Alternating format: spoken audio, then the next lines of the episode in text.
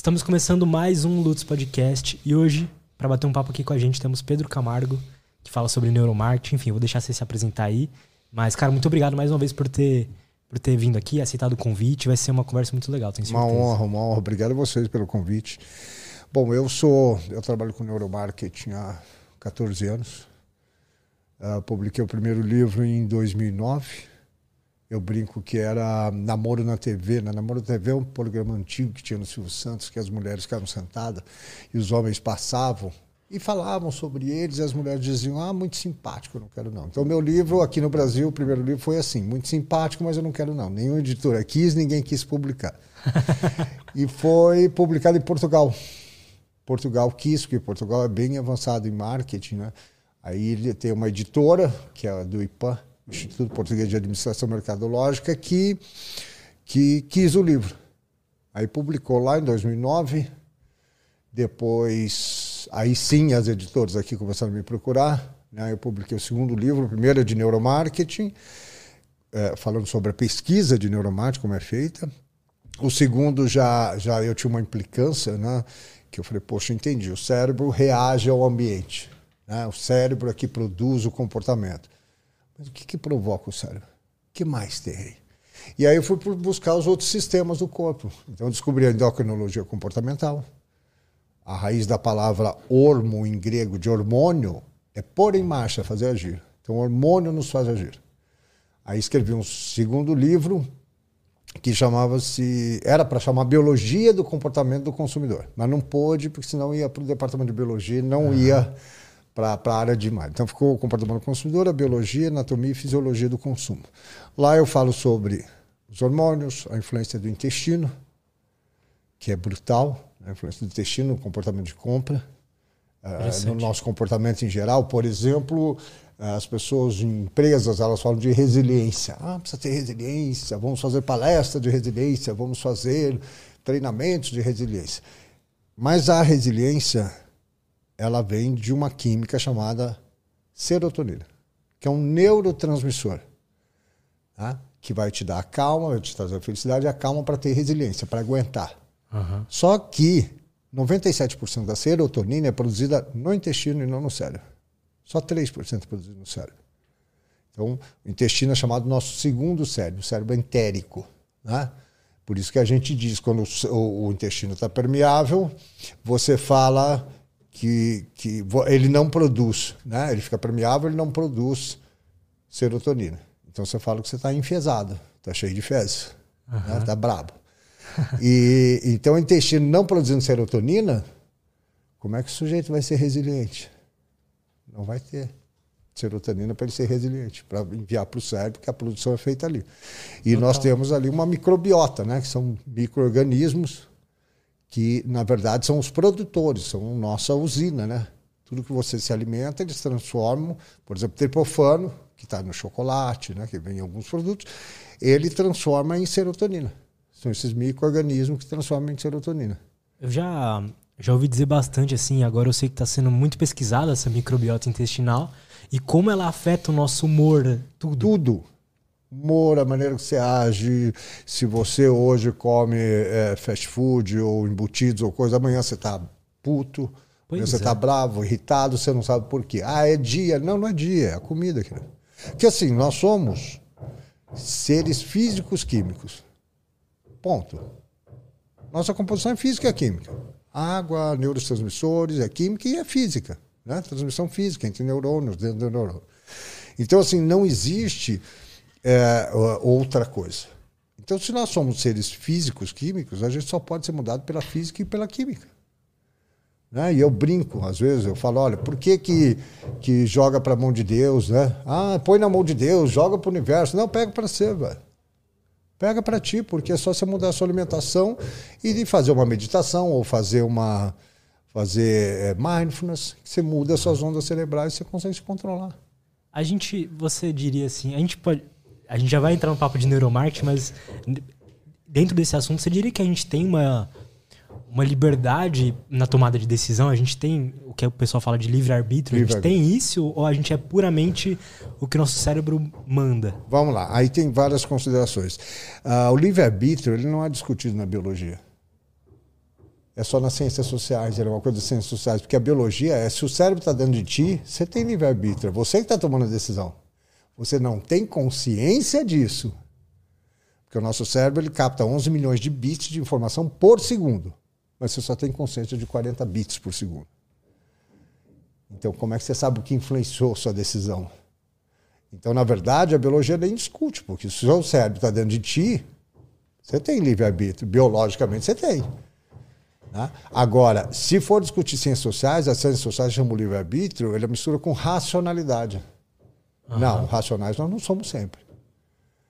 Muitas vezes você tem aí os seus instintos, né?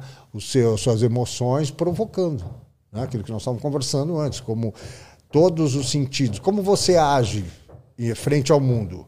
Via sentidos. O fato, o tato, tudo. Né? E aí, esses sentidos são processados na base do cérebro. Uhum. São é, captados pela base do cérebro e processados na base do cérebro e também no córtex, onde toma a decisão.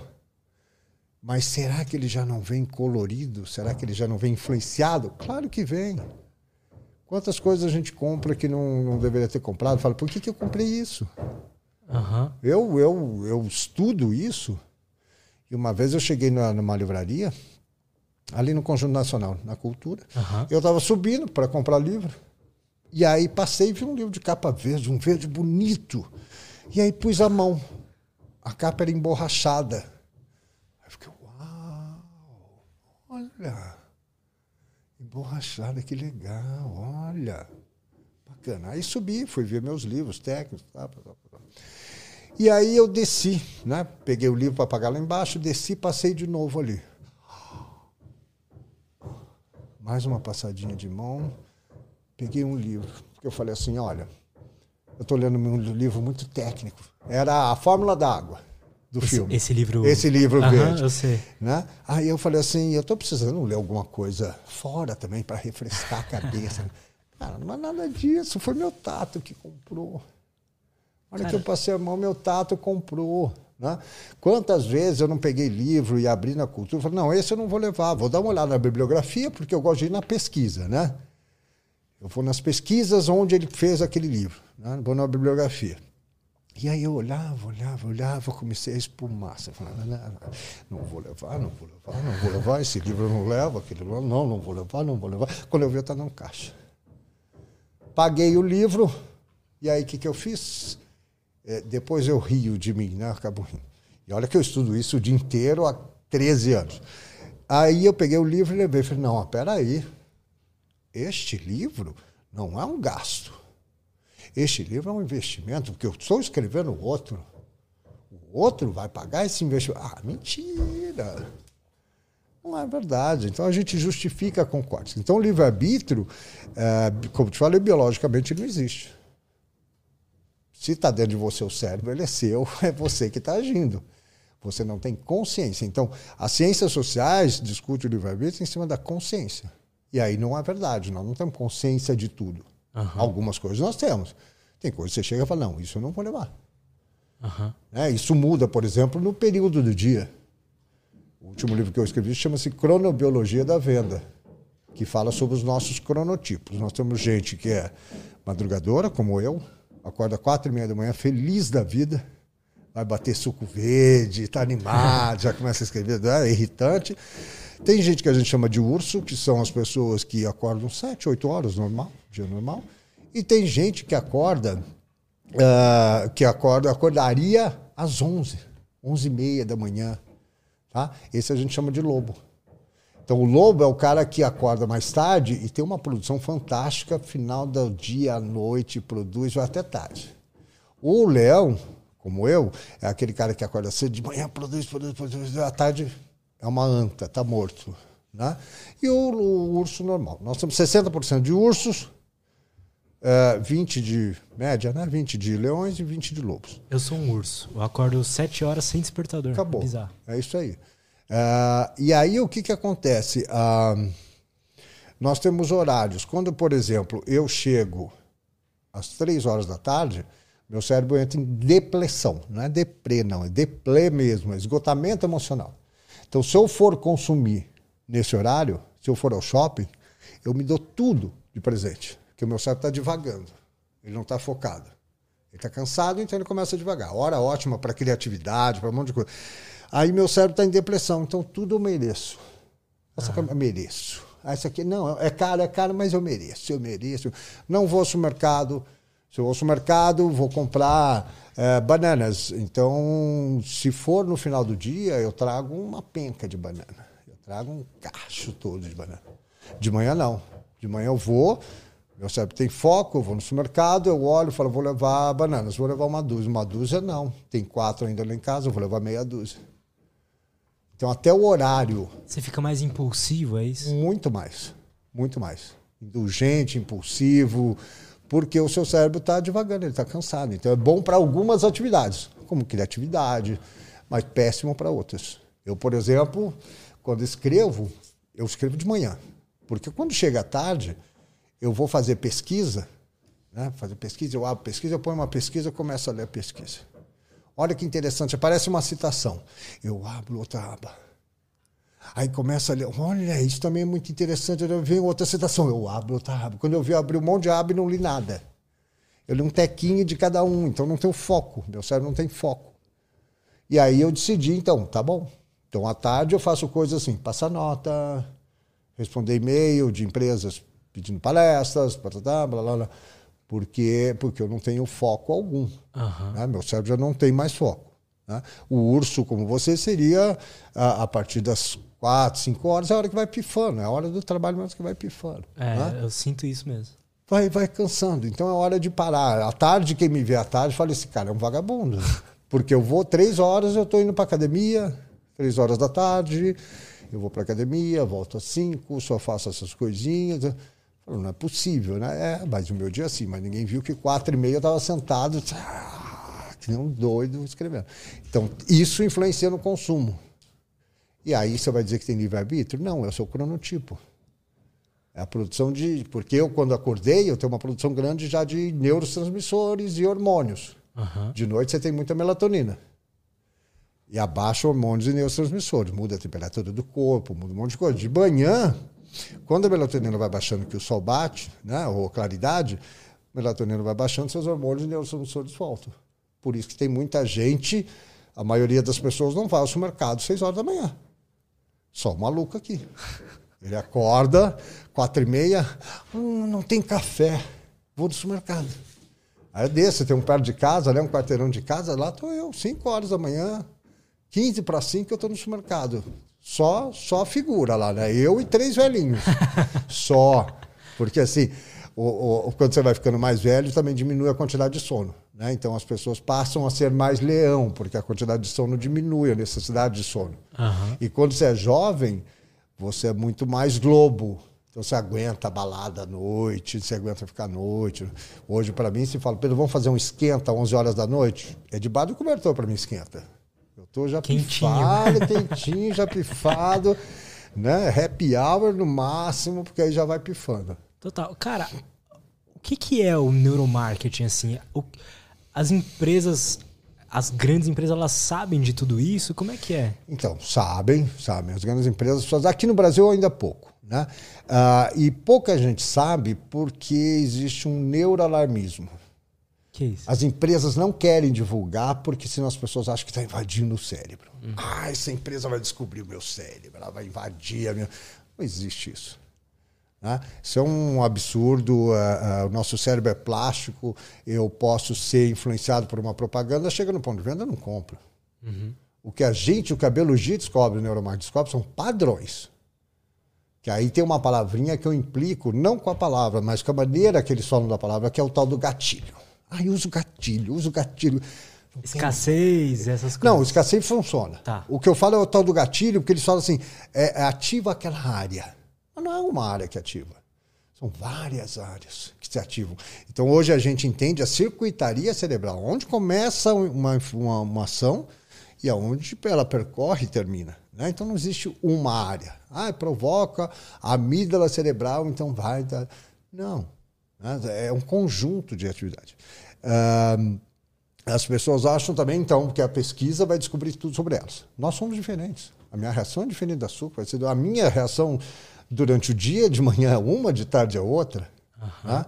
Então não, não tem como invadir o cérebro. Então as empresas acabam, as grandes empresas acabam, elas fazem, mas não divulgam.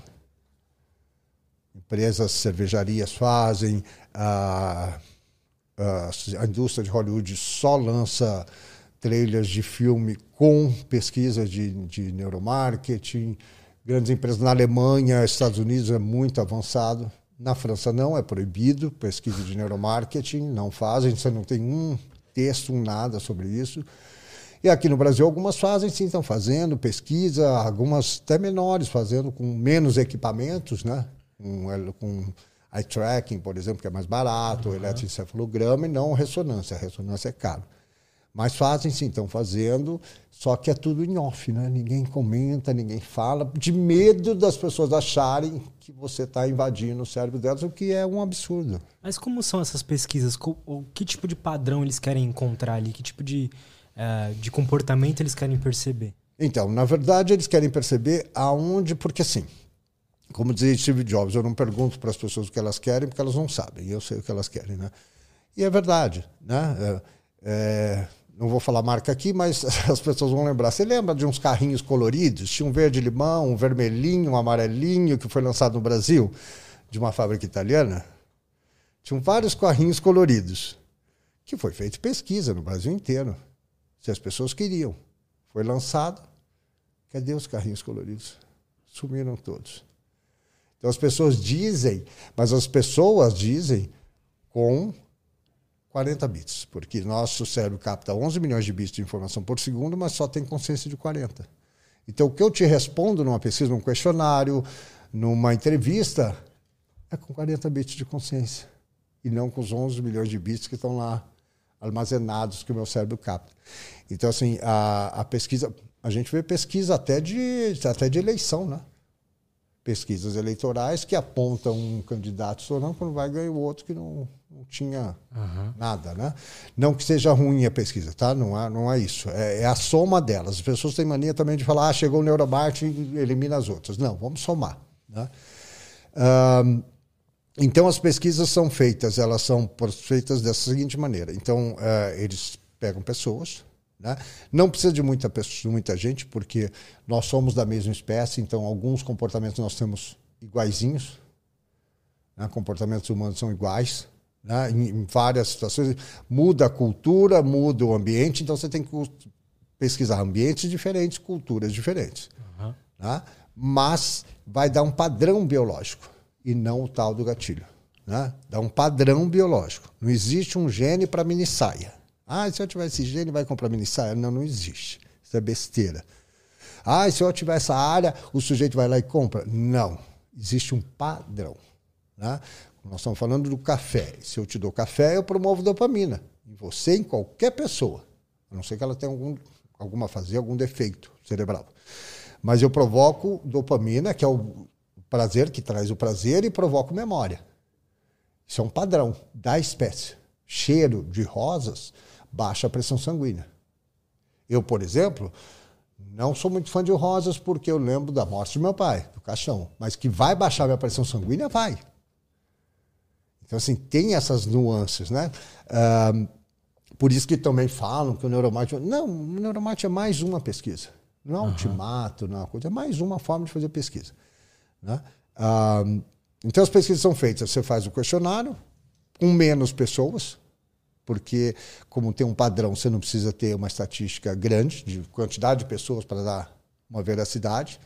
Porque se se repete em 30 aqui, 30 na outra cultura, 30 no outro país, 30 no outro, é biológico. Se não se repetir, é cultural. Uhum. Então você consegue ter um padrão. Agora, precisa ter padrão. Né? Ah, ah, em locais diferentes, em regiões diferentes, porque o comportamento muda.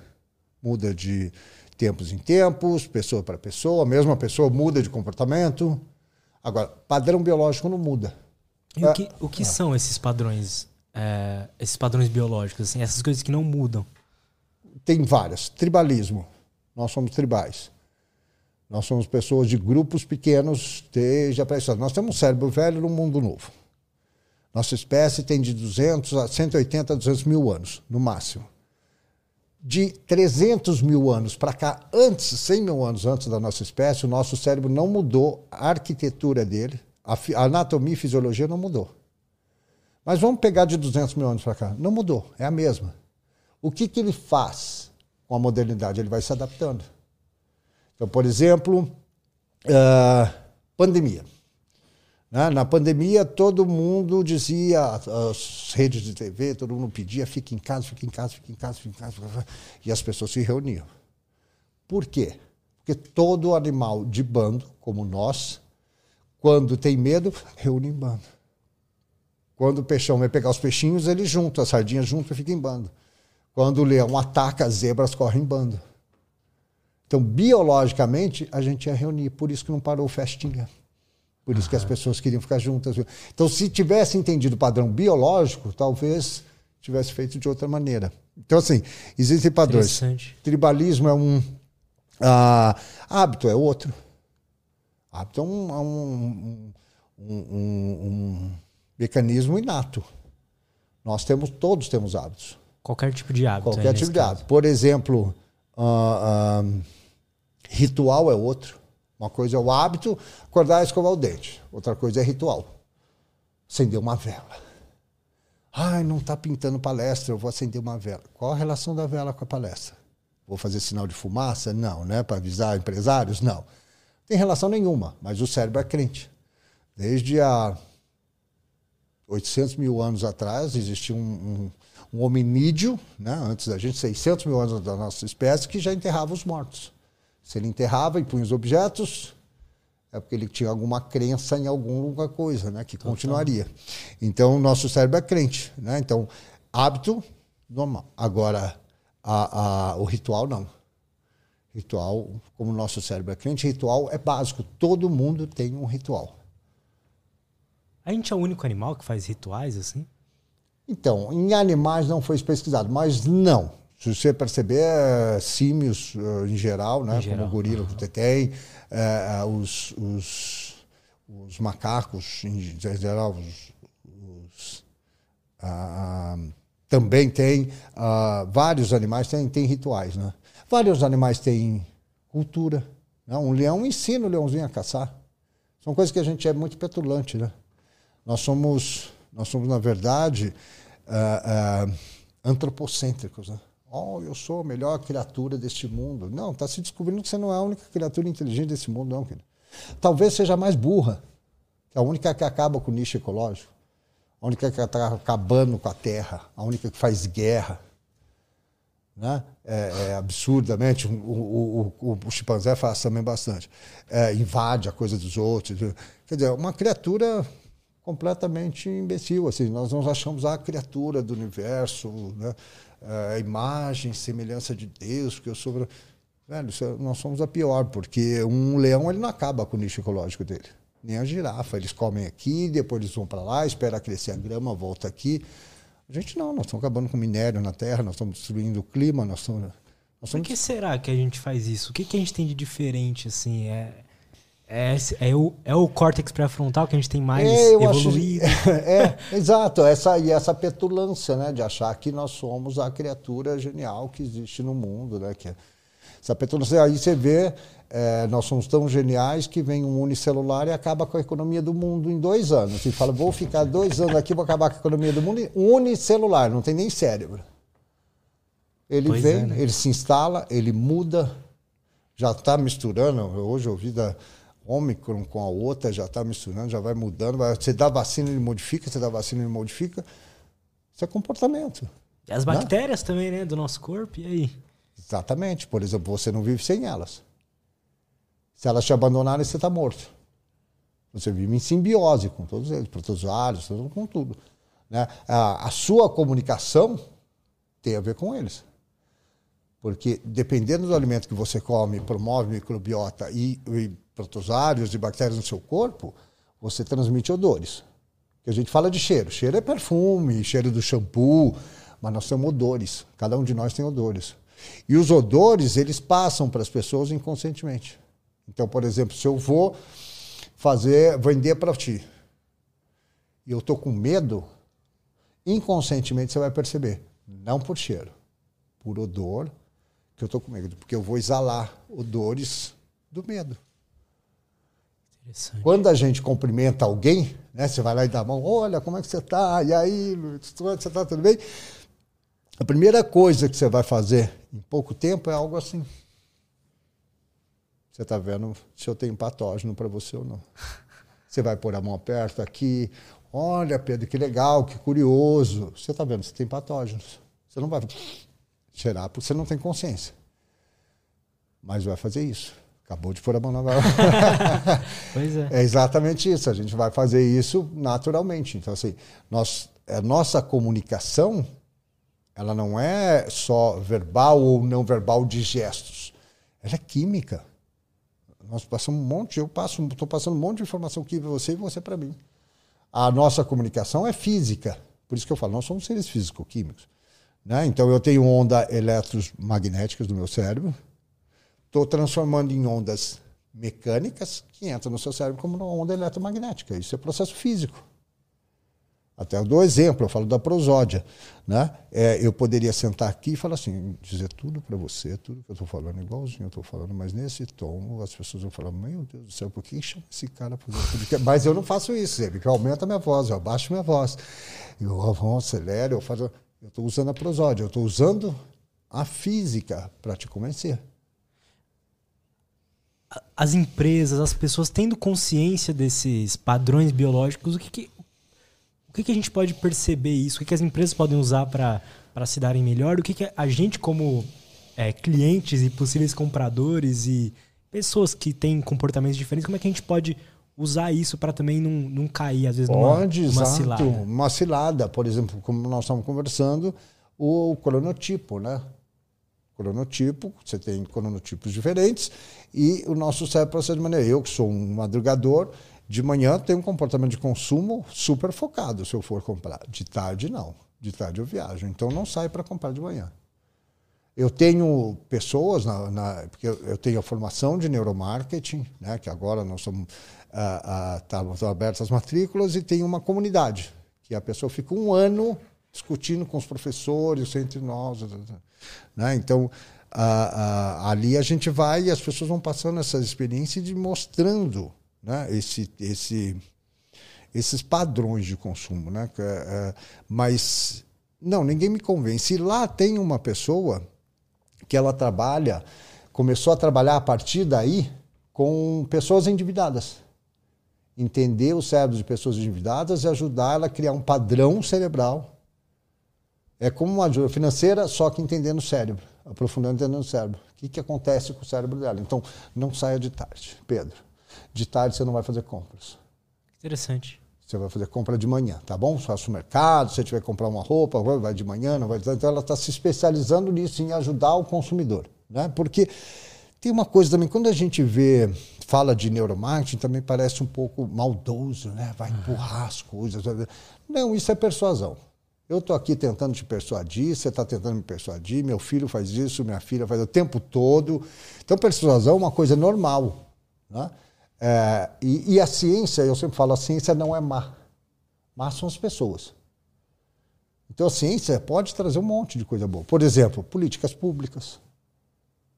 Se aprender o neuromarketing para aplicar em políticas públicas, você vai melhorar muito. Né? Qualquer política pública, qualquer lá. Então, sim, dá para aplicar em tudo. Né? Na sua vida pessoal, na, nas políticas públicas, em ajudar as pessoas.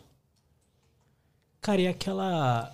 A gente tava conversando em off, assim, e aí eu perguntei aquilo que as empresas contratam neurocientistas para é, desenvolver um aplicativo, criar um jogo, enfim. Qual que é a diferença disso para o neuromarketing e como é Vamos que funciona lá. isso? Tá, o neuromarketing é a pesquisa de neurociência aplicada ao marketing, né? de neuromarketing.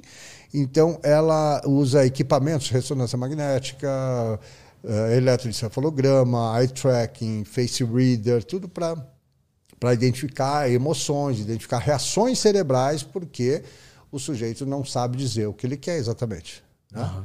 Porque nós captamos 11 milhões de bits, mas nós temos consciência de 40. Então, eu só uso 40 bits para te responder se eu gostei ou não, e não os 11 milhões. Uh, então, ela usa equipamentos para fazer essas pesquisas, elas são endereçadas. É uma empresa que faz para descobrir se aquela embalagem é boa, a outra que faz para descobrir se uh, uh, o preço tá bom. Qual trailer chama mais atenção? Exatamente. Qual trailer do filme vai chamar mais atenção? Então elas são endereçadas específicas. Agora, a neurociência aplicada ao consumo, ela é são pesquisas já feitas que você já tem resultados e pode aplicar. Precisa tomar cuidado, como eu falei, com a cultura, com as diferenças. Mas, por exemplo, nós estamos conversando, café. Café promove dopamina. Dopamina te traz felicidade, te traz prazer, te dá impulsos, cria expectativa e promove memória. Então, todas as pessoas, mesmo que não tomem café ou não gostem de café, o cheiro do café vai fazer isso. Isso é padrão, por isso que eu falo, não é gatilho, isso é um padrão. Né? São mecanismos inatos. Né? Então, sabendo disso, ok, vamos aplicar isso. Sirva um café assim que o cliente chegar. E também ponham, por exemplo, que a gente chama de estratégia da trufa. Põe um chocolate 70 aí. 60, 70 com mais cacau. Não é chocolate açúcar, não. 60, 70 porque promove a serotonina. Então, estou promovendo a prazer, né, serotonina, a expectativa da dopamina em você dentro da loja. Isso quer dizer que você vai comprar? Não. Isso quer dizer que eu estou fazendo um esforço para, né, como eu exponho o produto e tal, para te te deixa mais suscetível a comprar isso? Te deixa mais suscetível a comprar. Né? Se você for com a intenção, vai te deixar mais suscetível a comprar. Porque quando o cérebro está invadido de dopamina, não há o que não há o que faça você não comprar. Você vai lá, compra, depois fala, meu Deus, o que, que eu fiz? Porque o, o, a dopamina, ela, ela, a dopamina e os neurotransmissores, eles são ativados rapidamente, mas também eles acabam rapidamente, eles diminuem rapidamente. Então você vai lá, faz a compra na hora, você sai, sai poderoso com aquela sacola na mão, né? Olha como eu sou, cara. Tá, tá. Quando você chega em fase, você fala, meu Deus do céu, que cagada, por que, que eu comprei? Eu não precisava disso. Ué, eu já não. Eu que estudo há 14 anos, já não vi um livro.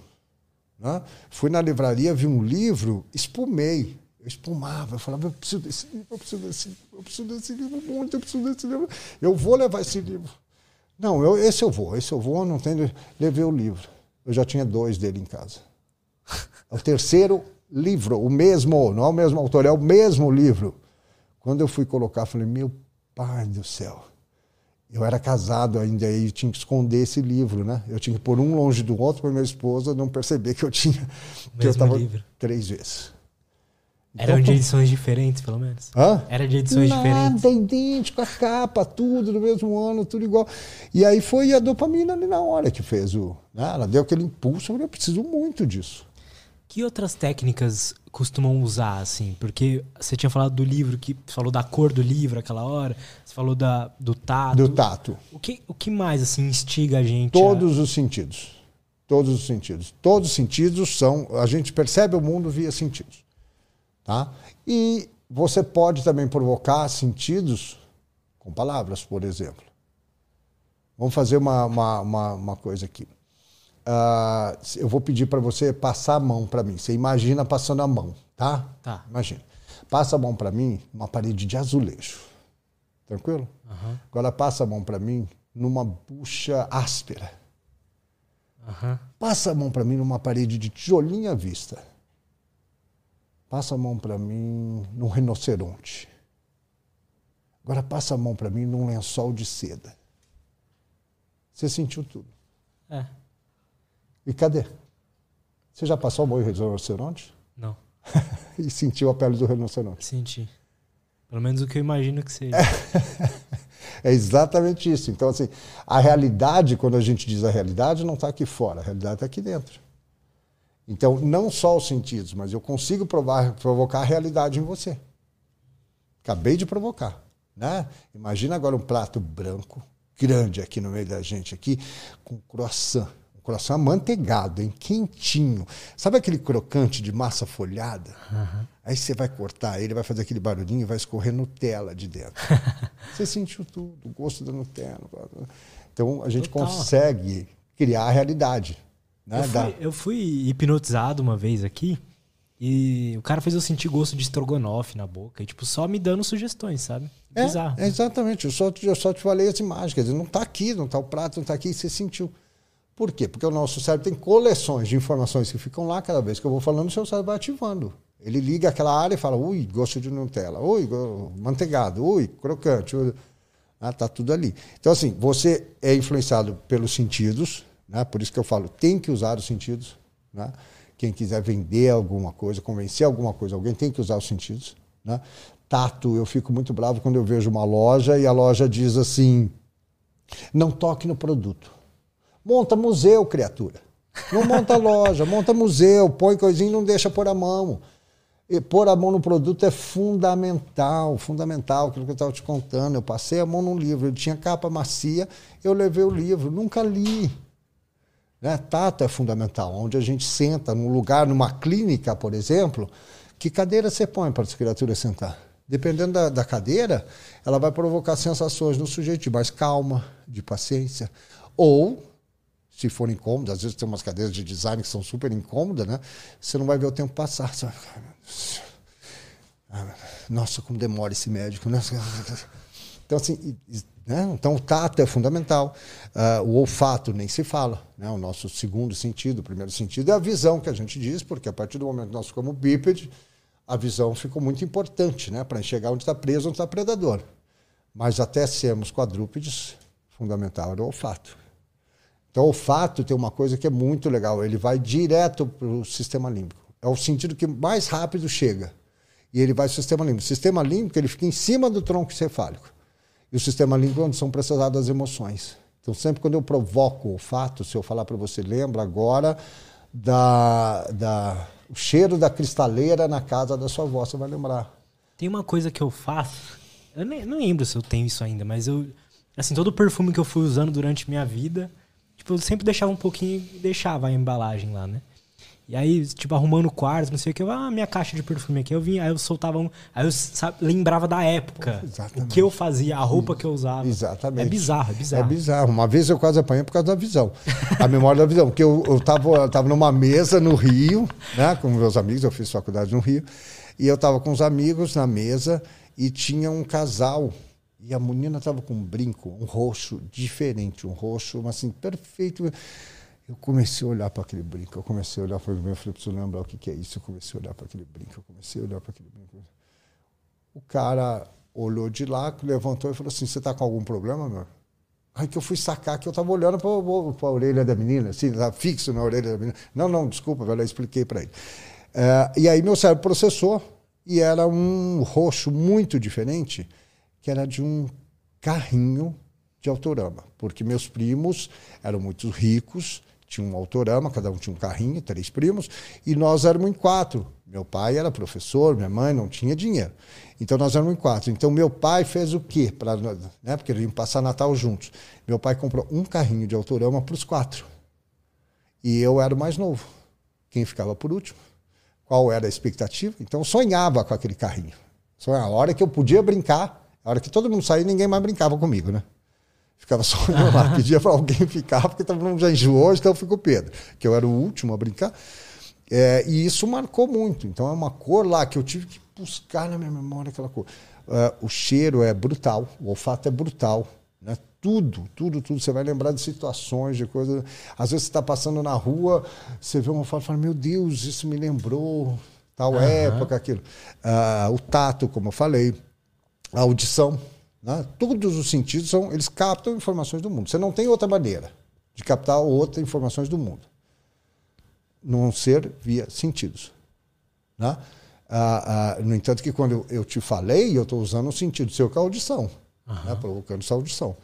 Ah, então não tem como. E, e então os sentidos, né? nós temos ah, as empresas que querem, as pessoas que querem convencer, até como eu te falei de venda no contato, de, de odor, né? Nós temos que cuidar dos sentidos. É os sentidos que vão fazer isso, os sentidos que vão provocar as pessoas agirem ou não. Né? E, e, então eu falo, por exemplo, num, num, texto, você tem que provocar sentidos. Quando eu falo para ti, Lutz, olha, o sujeito entrou aqui no estúdio, ele pôs a mão na maçaneta, o seu cérebro está fazendo a mesma coisa, que é o que é, chama-se, na área V5, V6 aqui, chama-se neurônio espelho. Então, tudo que eu estou descrevendo, o seu cérebro está sentindo. Ele pôs a mão na maçaneta. Estava gelada aquela maçaneta. Pronto, você já sentiu gelado. Aí ele forçou um pouco, aí ele conseguiu entrar e abrir. Ele deu os dois. O seu cérebro está fazendo o mesmo caminho. Os neurônios espelhos seus estão agindo como se fosse. Que é o, são os neurônios da teoria da mente, da empatia. Né? Quando você assiste um programa e esse programa, uh, esse programa tem lá é de, de cirurgia. A hora que dá aquela rasgada, você fala, uh, uhum. não é com você. Você não sabe nem se é verdade, se está sendo rasgado, não está rasgando você. São os, são os, neurônios espelhos. Você fala, hum, ai, não, são os neurônios espelhos reagindo. Você não precisava reagir daquela maneira, não é ali. Né? Eles existem exatamente para a gente identificar com o outro e sentir o que o outro sente, que é o neurônio da empatia, né, que eles chamam. Interessante. Que é um tipo de neurônio da empatia. Então, assim, uh, por isso é importante usar, usar bastante adjetivos num texto. Morangos. Bacana. Morangos. Morangos selecionados, silvestres, colhidos em Atibaia. Uau! Todo morango é de Atibaia. Aí você fala, nossa, isso é, um, é quase uma melancia, isso não é um morango, eu vou levar, né? Total. Pão francês. Pão francês com trigo selecionado do Rio Grande do Sul. Uau, vira um pão. Ah, cardápio, né? Que a gente chama de estratégia de cardápio, os americanos usam bastante, aqui estão aprendendo, né? Eu dou bastante falar sobre isso. Uh, o cardápio, por exemplo, quando você descreve um prato com adjetivos, né, e colocando sentidos, então você coloca carne maturada de boi verde, selecionado, suculenta, feita na chapa, com cebolas roxas, australianas e carne cortado em tiras finas e saborosas. Velho, isso é picadinho, isso você faz em casa. Aí você paga lá 200 reais, 150 reais por um picadinho que você compra em casa, você faz em casa. Isso chama picadinho. É, o brinco, não? É que nem arroz zucchini. Olha, arroz zucchini. É arroz com abobrinha, filho.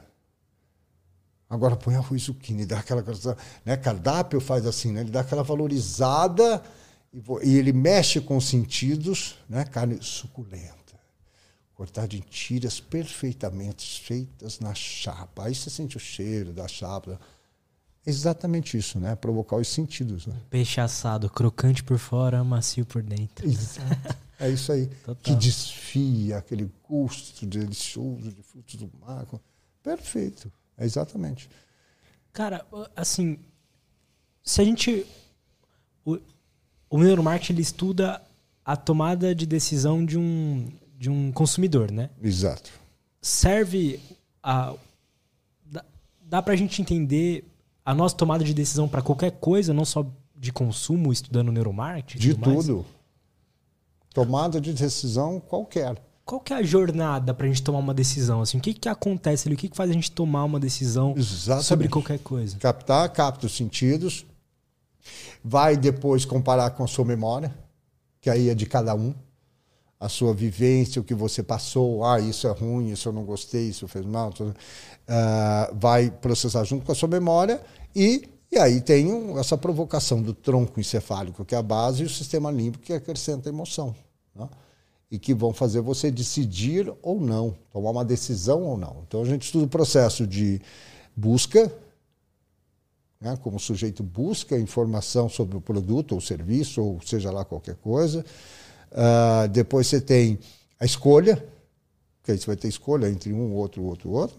E aí você tem a própria tomada de decisão. Né? Mas são os processos de captar, né? e como eu falei, não precisa ser só. A visão é um sentido. Você pode provocar na visão, num texto, adjetivos que provoquem outros sentidos. Uhum. Ah, por exemplo, por isso que storytelling funciona muito. Então você provoca o sentido. Conforme eu estou te provocando, você está lendo uma palavra, ele deu um abraço muito carinhoso no amigo. Te promoveu a citocina, que é o hormônio do carinho, o hormônio que a mãe tem quando nasce o bebê, né? o hormônio que um casal tem quando eles ficam juntinhos depois do, do, do, do ato sexual, o hormônio que você tem quando você abraça uma pessoa, quando você vê alguém querido e abraça, ele promove a citocina. Né? E isso é padrão. Né? 5% só da população não tem tem níveis muito baixos de ocitocina, a maioria tem muito, né?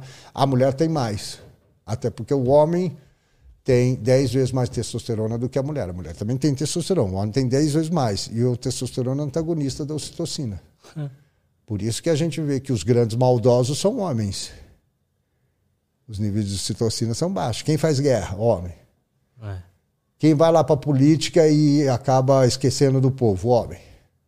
Né? Você vai ver sempre porque a testosterona é um, um, um antagonista da, da ocitocina. Né?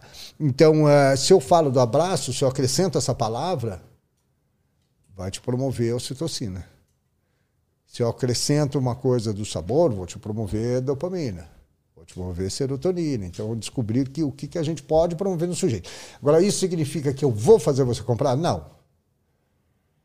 Estou provocando você a. Né? Por isso que eu falo, não existe essa invasão. Isso é um absurdo. Falar, ah, neuromarketing invade. Ah, neuro... E é um absurdo também, desculpa também, esses neurobobageiros que ficam falando um monte de bobagem, que falam, ah, faz isso que vai virar aquilo. Ah, e esse hormônio, se é provocado, ela compra mini saia. Isso é um absurdo. Isso é uma bobagem imensa, não existe. É, é, às vezes porque o empresário, às vezes, quer isso também, né? Uhum. Ele quer a solução. Né? Uma vez eu cheguei para dar aula em Porto Alegre, eles tinham tido aula de de, de neurociência, a próxima era a minha de neuromarketing. Aí a sala lá, parada, um cara levantou, professor, eu vou falar uma coisa muito bacana, aprendemos neurociência, muito legal, as áreas cerebrais e tudo. Agora, com o senhor nós queremos uma receita. Então não é comigo, eu vou te indicar o SENAC. Faz uma pós de culinária no SENAC, porque eles vão te dar a receita. Só que ó, a receita pode não dar certo quando você fizer em casa, até porque o forno é o outro, também não vai dar certo. Tá? Uh, falei, eu não tenho receita para vocês. Vocês estão esperando receita, não assistam minha aula. Eu tenho padrões de motivação. Porque assim, nós, o comportamento, imagina um iceberg. A ponta do iceberg é o comportamento, é o que você vê, é o que você pergunta para as pessoas, observa delas, né? que elas te dizem tal, é o comportamento. Abaixo disso tem um pedaço de iceberg, ali pequenininho, ali um pedaço. Abaixo estão os seus pensamentos. Você nem sempre fala para mim como vendedor, muito pelo contrário, ou negociador, ou enfim, você não vai falar. Os seus sentimentos, né, que são as emoções, aí não os sentimentos, as emoções, que você também não sabe muito bem. Por exemplo, você vê uma barata, você tem o quê? Raiva, nojo, tudo junto. Não, não, não é um sentimento só. Né? Então você tem vários sentimentos misturados, várias emoções, desculpe, misturados ali. E abaixo disso você tem os seus instintos, que são reprodução e sobrevivência, defesa da prole, são mecanismos inatos, né? que vêm aí de, de muito tempo atrás. Então o que, que acontece? Uh, quando eu olho para cima, eu estou olhando comportamento. Psicologia, antropologia, sociologia vem em comportamento. Falam, perguntam, observam. Mas para baixo, profundamente no cérebro, tem um monte de informação que aí não se consegue ver. Né? E não é para subtrair, é para somar a biologia. Pleito é sempre somar. No, psicologia é maravilhosa, antropologia é maravilhosa, sociologia é maravilhosa, mas vamos trazer a biologia. Né? Ah, então, nessa, nessa parte do, do iceberg, é, você tem muito mais profundidade. Por isso que eu digo que eu estudo a motivação uhum. para o comportamento. O comportamento fica por conta das ciências sociais que fazem isso maravilhosamente bem. Né? Então, assim, eu consigo te motivar. Agora, quer dizer que você vai agir e comprar? Não necessariamente. Eu posso te motivar até. E ali você está sem um cartão? Ali você está sem, sem dinheiro? Putz, olha, se eu tivesse meu dinheiro. E amanhã pode ser que você não volte lá, amanhã você desistiu da compra. Amanhã... Total. Né? Então, assim, não tem como. Então, eu, eu gosto de deixar claro que a gente trabalha com motivações, esses padrões motivacionais. Então, você chegou numa loja, numa coisa, eu consigo te motivar a. Isso significa que você vai realizar aquela. Não. Isso, na é tá, verdade, você não, controla a mente. Né? Isso, por isso que eu falo, fico chateado com esses neurobobageiros de falar gatilho, faz isso que vira isso. Não, depende. É que Pode... isso vende bem, né? Você falou, os empresários isso, adoram. Isso, eles querem essa solução rápida. Né? Me fala isso que eu faço isso. Não, não existe. Né? E nem ciências sociais esses livros de os sete passos para não sei o quê, esses livros Nescau que eu chamo, né? Bateu, virou, né? Uhum. Ai, sete passos para o coisa, né? Até algumas coisas que vêm de Harvard, coisas que vêm aquelas regrinhas. Dá certo ali, não dá certo ali colar, filho. É diferente um do outro, um local do outro, costumes, né? Que a gente não pode esquecer, que algumas pessoas me perguntam muito também. Fala, Pedro, mas você fala de biologia, biologia interna. Externa não, externa é social, cultural. Eu falo, primeiro, comportamento social é biológico. Nós somos criatura de bando. E comportamento cultural é feito pelo cérebro. Uhum. Então também é biológico. A base do comportamento cultural é biológica. A base do comportamento social é biológica. E outra coisa, ah, mas o ambiente externo. O ambiente externo não é biótico, não é biológico? O ar que você respira em volta. A pessoa que está na sua frente não é um ser biológico, o animal, a árvore. Você está no mundo, no vácuo, querido, ou você está dentro do mundo biológico? Total. É biológico fora que biológico dentro. Né? Porque eu não me conformo de você estudar um ser biológico negando a biologia. Quer dizer, você vai estudar comportamento de um humano e deixa de lado a biologia. Quer dizer, como se os hormônios não influenciassem, como se os níveis hormonais não influenciassem, como se o ciclo circadiano ou o cronotipo não influenciassem. Né? É, é isso que eu acho um absurdo. Como assim? Como, ah, eu já entendo esse sujeito. Como é que você entende esse sujeito?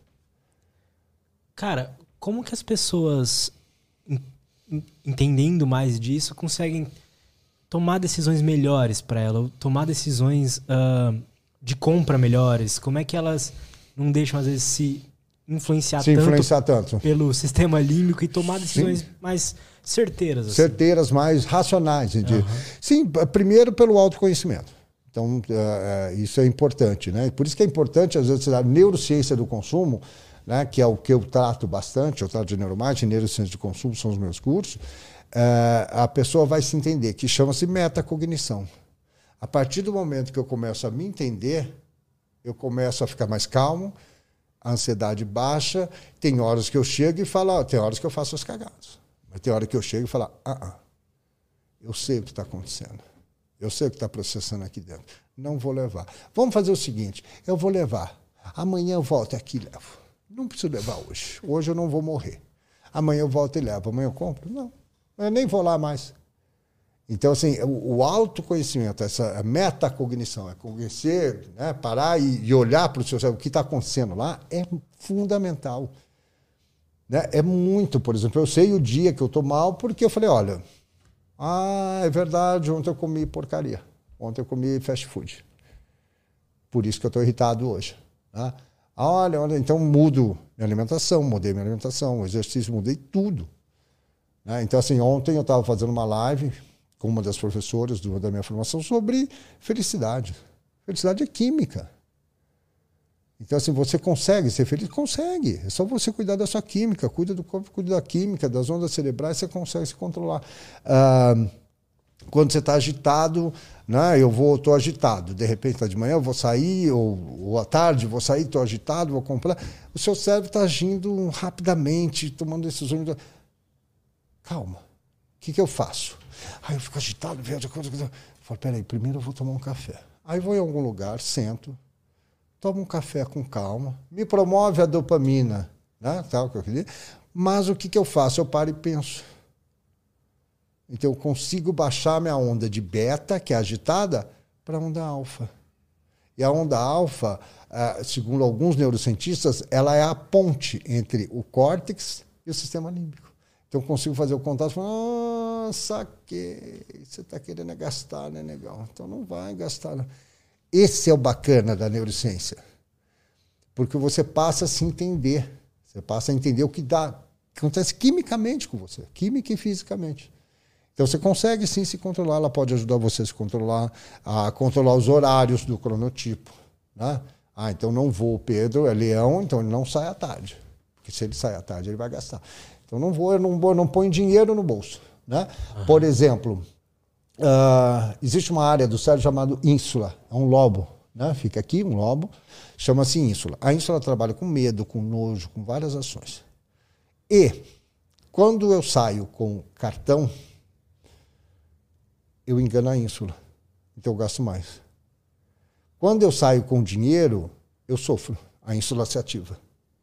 Então, por exemplo, eu vou lá, vou te dar é, eu tenho, quero comprar esse microfone, eu vou comprar, olha, Pedro, R$ 1.600. Quando eu for te dar notas de 100 de R$ 1.600, eu vou quase que não te entregar. Falo, ai meu Deus, que dor, porque não vai estar mais que a minha carteira. Se eu te der o cartão, o que, que acontece com o cartão? Né? Eu ponho na maquininha, você digita lá eu tiro. Ele está na minha mão. Meu cérebro não reconhece como perda. O dinheiro ficou contigo. Já não tenho mais ele aqui. Não está na minha carteira. O cartão voltou. Tem isso mesmo, né? Tipo, é mais difícil de gastar dinheiro em cédula. Realmente é. Você fica muito mais. Né? Você, então o cartão, o cartão volta. Ele, o cartão ele engana a ínsula. Crédito, débito, Pix. Vai lá e, então você vê que o mundo econômico está falando por aí, né? Por, por tirar essa dor do dinheiro, né? Eu não, eu uso a dor do dinheiro. Eu saio com dinheiro. Quando eu não vou à tarde, quando eu sei que eu sou gastão, eu não ponho dinheiro. Aí eu vou para academia, vou. Ah, eu queria comprar. Ah, ixi, esqueci, estou sem dinheiro. Volto para casa, amanhã eu já não compro mais. Então, assim, você consegue se controlar via esse conhecimento. Né? Eu, por exemplo, deixo cartões em casa, não saio. Né? A mulher, quando está ovulando, ela gasta muito mais. Porque a mulher, quando está ovulando, isso é de um livro meu que se chama Eu Compro Sim, mas a culpa é dos hormônios. Uh, e eu fiz teste com duas amigas e minha esposa, teste meu, caseiro. Então elas me entregavam cartão quando elas estavam ovulando. Na época da ovulação, falei, me entrega o cartão, entrega o cartão. Elas dizem que espumavam na frente das lojas e não podiam comprar. Né? Que engraçado. Porque quando a mulher está ovulando, ela está em fase reprodutiva. Né? Então ela quer ficar mais bonita. O lábio fica mais entumecido os olhos ficam mais brilhantes, o cabelo fica mais sedoso, muda fisicamente. E ela acaba usando, comprando coisas para melhorar essa, essa, essa, essa aptidão, né? essa beleza dela. Então, por exemplo, é época que mulher normalmente compra mais salto. Ah, é todo mundo? Não, tem gente que não usa. Mas vai comprar mais salto, porque o salto melhora em 30 graus. Batata da perna, bumbum e seio. Então ela vai ficar mais gostosa. É uma época que a mulher vai andar mais. É uma época que os homens vão perceber e falar: olha, fulana hoje, hein? Estão falando. Né? É, é, básico, todos os animais têm isso. Né? Então é uma fase que ela vai gastar mais para ficar mais sexy, mais bonita. Vai uhum. aumentar decote, vai diminuir saia, vai aumentar decote. Que eu digo, ah, se usa agora rolê, vai usar um pouquinho menos, mas vai ficar mais sexy, a mulher fica mais sexy. Então é uma época que ela, que ela vai usar. Isso são hormônios. Eu falei, são hormônios. Homem, por exemplo uh, eu falo, olha, existe um padrão, né? Homens que têm, faz assim para mim, ó, olha a diferença que você tem entre o dedo anelar e o indicador. Uhum. Isso é um nível alto de testosterona. Você tem muita testosterona. É uma indicação de. Uhum. E aí eu vejo no seu rosto também. Você tem bastante pelo no rosto, sobrancelha grossa e o rosto mais facetado. Então, por exemplo, você é um cara que eu, como vendedor, eu não chegaria a falar, não, esse é o produto que você tem que levar. Até porque você não deve gostar nem de vendedor. Você diria, olha, se eu precisar de você, eu te chamo, querido. É. Nossa, a pior coisa é assim, entrar na loja é a pessoa. E o vendedor vem. É, vem, nossa. É isso aí. Não gosto. Nível cara. de testosterona. Deixa que eu sei. E se eu disser, olha, Lúcio, você vai levar esse produto, não esse, é esse que você não vai levar, só porque eu falei. É esse que você vai teimar e não vai levar, ou não vai comprar naquela loja porque eu falei que aquele era o melhor. Não, não é Nível de testosterona. Então, os hormônios, como eu falei, a, palavra, a raiz da palavra hormônio é hormo, em grego significa pôr em marcha, fazer agir. O hormônio nos faz agir. Então, tem muita diferença em, no comportamento masculino e feminino, o jeito que a gente se comporta, assim, para para agir mesmo em questão de, tipo, tem, de consumir. Tem, tem. Isso é uma discussão grande, né? Porque é, é, ficam, ah, não, porque o cérebro masculino não tem um cérebro melhor ou um cérebro pior. Não existe. Mas sim, eles são diferentes. Né? Até não só pelo, não, não pela, estrutura do cérebro, só, é, porque o cérebro feminino, por exemplo, ele é menor. Né? É, é, tem menos peso, mas isso não faz a diferença. Por exemplo, uma mulher é multitarefa, segundo alguns neurocientistas, ela consegue fazer várias coisas. Ela dá mamar para o neném, é, é, fala com a mãe ao telefone e manda se tirar o lixo agora. Você malemar consegue tirar o pé da mesa, assistir TV, pé da mesa, masca chiclete, ler livro? Não dá. Ou ler livro ou masca chiclete. Né? Ah, ah, então, assim, a, é a química que faz essa diferença. É o nível hormonal, né, que nós somos diferentes. Então, assim, sim, tem diferença. Né? Não, não dá para negar que existe diferença. Agora, as pessoas discutem muito sobre uh, um cérebro mais capaz. Isso é besteira. Isso é uma baboseira imensa. Né? Não é disso que nós estamos falando. O que eu estou falando é hormônios nos influenciam a agir. Né? Neurotransmissores nós temos iguais. Né? Hormônios têm diferença. Né? Ela mais progesterona e estrogênio a gente mais altos níveis de testosterona. Isso faz diferença. E os hormônios são produzidos no corpo né, em três áreas cerebrais: a pineal, pituitária e o hipotálamo. Ele influencia, ele promove liberação de neurotransmissores. Então, sim, vai ter diferença. Né? Mas não existe um, um, um, uma dicotomia. Né? Existe uma gradação. Uhum. Né? Não quer dizer que, que por exemplo, uh, Baron Cohen fala muito isso. Ele fala: se você pegar pessoas mais empáticas, lá no topo, bem empática, a maioria vai ser mulher por causa de mais ocitocina, mais coisa. Então você vai uh, uh, em, grupos que auxiliam pessoas na rua. A maioria é mulher. Tem homem, tem homem também, mas a maioria é mulher. Né? Então você vai ter mais quantidade de mulheres empáticas do que homens empáticos. Tem homem empático, tem homem muito empático. Né? Então, gradações. Aí você chega no, no, é, no, no, ao contrário, né? no, no, desligado do mundo, não na empatia, mas no eu não sei se eu posso chamar de egoísmo, mas nessa coisa de, de ser eu focado ser mais né, em duro, mim, mais né? duro, uhum. você vai achar mais em homem. Por quê? Por exemplo, a, a, a, eles falam que a mulher é mais empática e o homem é mais sistêmico. O cérebro do homem é mais sistêmico, o Barancon fala. Um autista, ele é completamente sistêmico. Ele não tem relação com as pessoas, né? Depende do grau de autismo. Ele quer ver como é que o objeto funciona. Ele fica rodando, fica mexendo, desmonta, monta. Ele não tem relação. E a maioria dos autistas são homens. É raro o caso de mulher autista. Então aí já existe uma diferença. A mulher é mais propensa à empatia e o homem mais propenso ao sistêmico. Pá, pá, pá. Por isso que brincam, né? Que a mulher enrola no shopping, em tudo, e o homem vai lá, compra e vai embora que a gente chama um padrão de compra de get in, get it, get out. Ele entra, ele pega, ele sai. Total. Então total. não enrola, não esconde o produto lá no fundo, não, que não vai ter a menor paciência. Né? Agora, você tem mulheres assim? Claro que tem. Tem mulheres com altos níveis de testosterona que vão agir da mesma maneira. Então, assim, por isso que eu falo que é gradativo e não existe o tal do gatilho, existe, existem padrões. É, existe uma maioria, né? Exato. Existem padrões, não quer dizer que existe gatilho. Uh, uh, não quer dizer que a mulher é hiper empática e que você vai convencê-la naquele momento. Pode ser que não.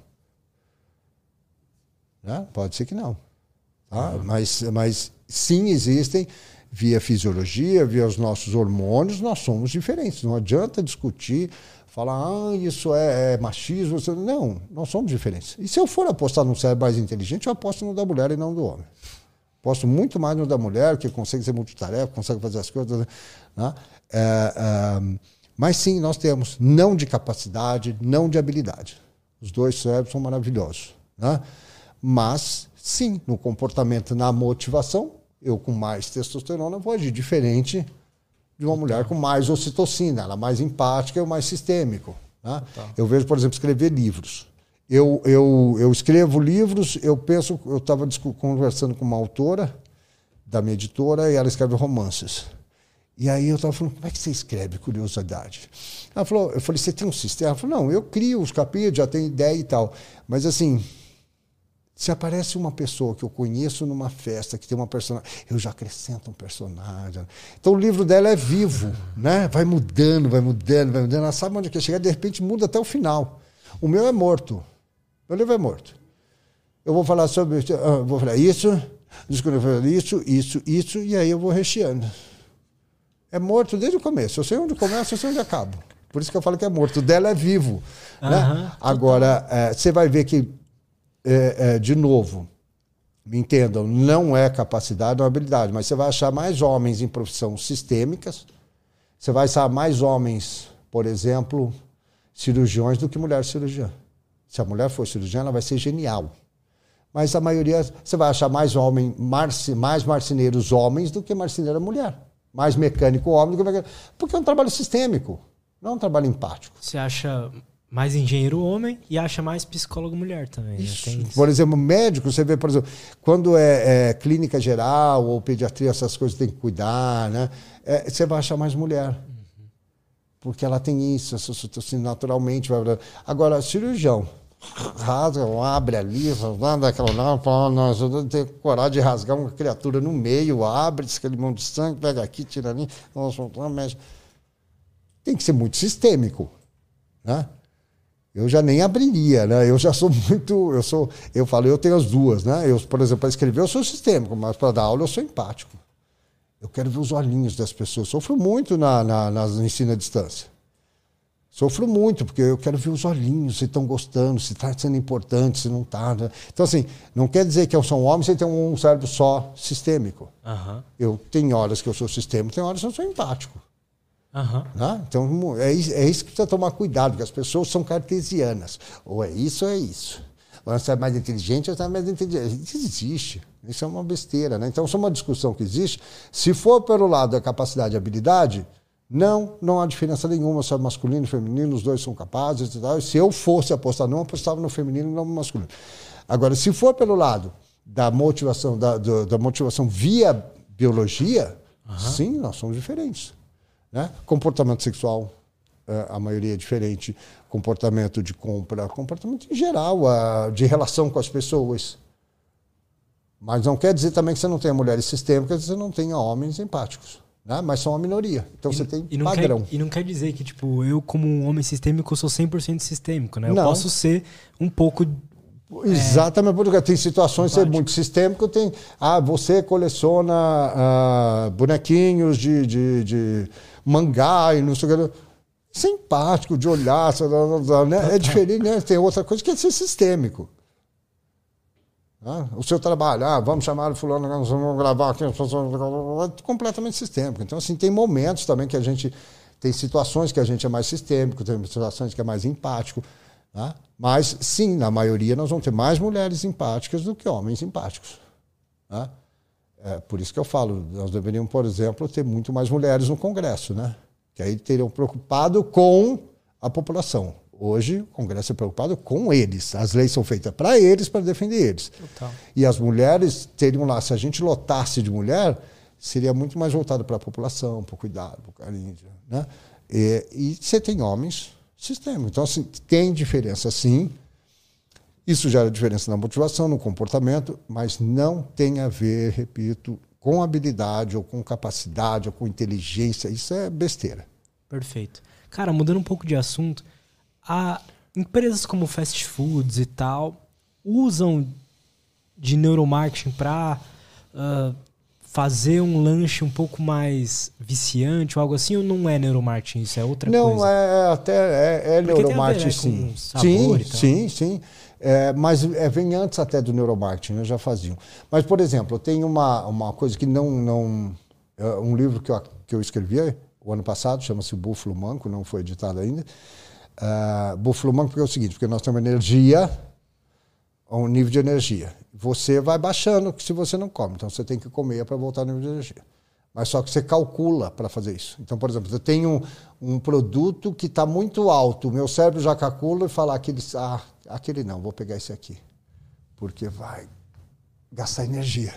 O cérebro é um gastão. Né?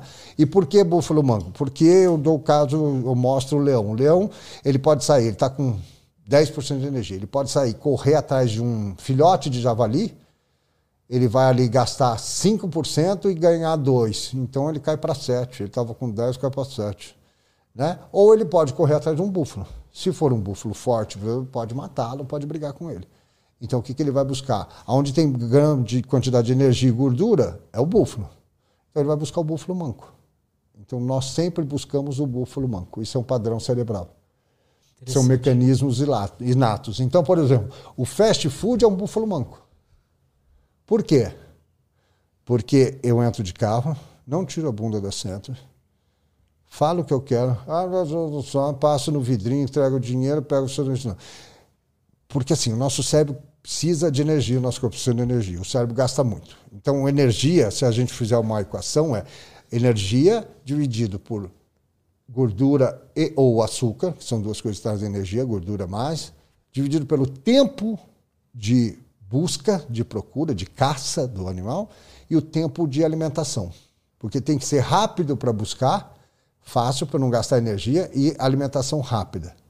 Né? Então, o que, que acontece? Uh, eu vou ali no, no, fast food, eu faço aquele quadrado já saio sem gastar energia. Eu não gasto energia física do meu corpo. Então, tudo que. Por que, que, que iFood cresce tanto? Eu não tiro a bunda da cadeira e a comida chega. Do nada tá ali na minha Do porta. nada tá na porta. Por que, que eu não saio, não ando e não vou no restaurante? Por que, que faz sucesso? É Por que, que aplicativo no nosso celular tem milhares de aplicativos? A gente não fala mais ao telefone. A gente não usa mais para nada. É só aplicativo. Pede Uber, pede isso. Pede... isso. Porque não gasta energia. Pedi, o carro chegou. Pedi, comida chegou. Encomendei o livro. Olha, chegou a sua encomenda. É tudo, o aplicativo cresce e vai crescer. Falaram, ai, não sei, há uns anos atrás o aplicativo acabou. Eu falei, não vai, é búfalo manco. Porque economiza a energia do corpo. O corpo trabalha com sobrevivência e reprodução. Tudo que for gastar energia ou perder tempo, o corpo não quer, o cérebro não quer. Eu quero tudo rápido, sem gastar energia iFood, aplicativos. tá, tá, tá. Então, é, o nosso cérebro vive de ganhar energia, economizar energia e economizar tempo.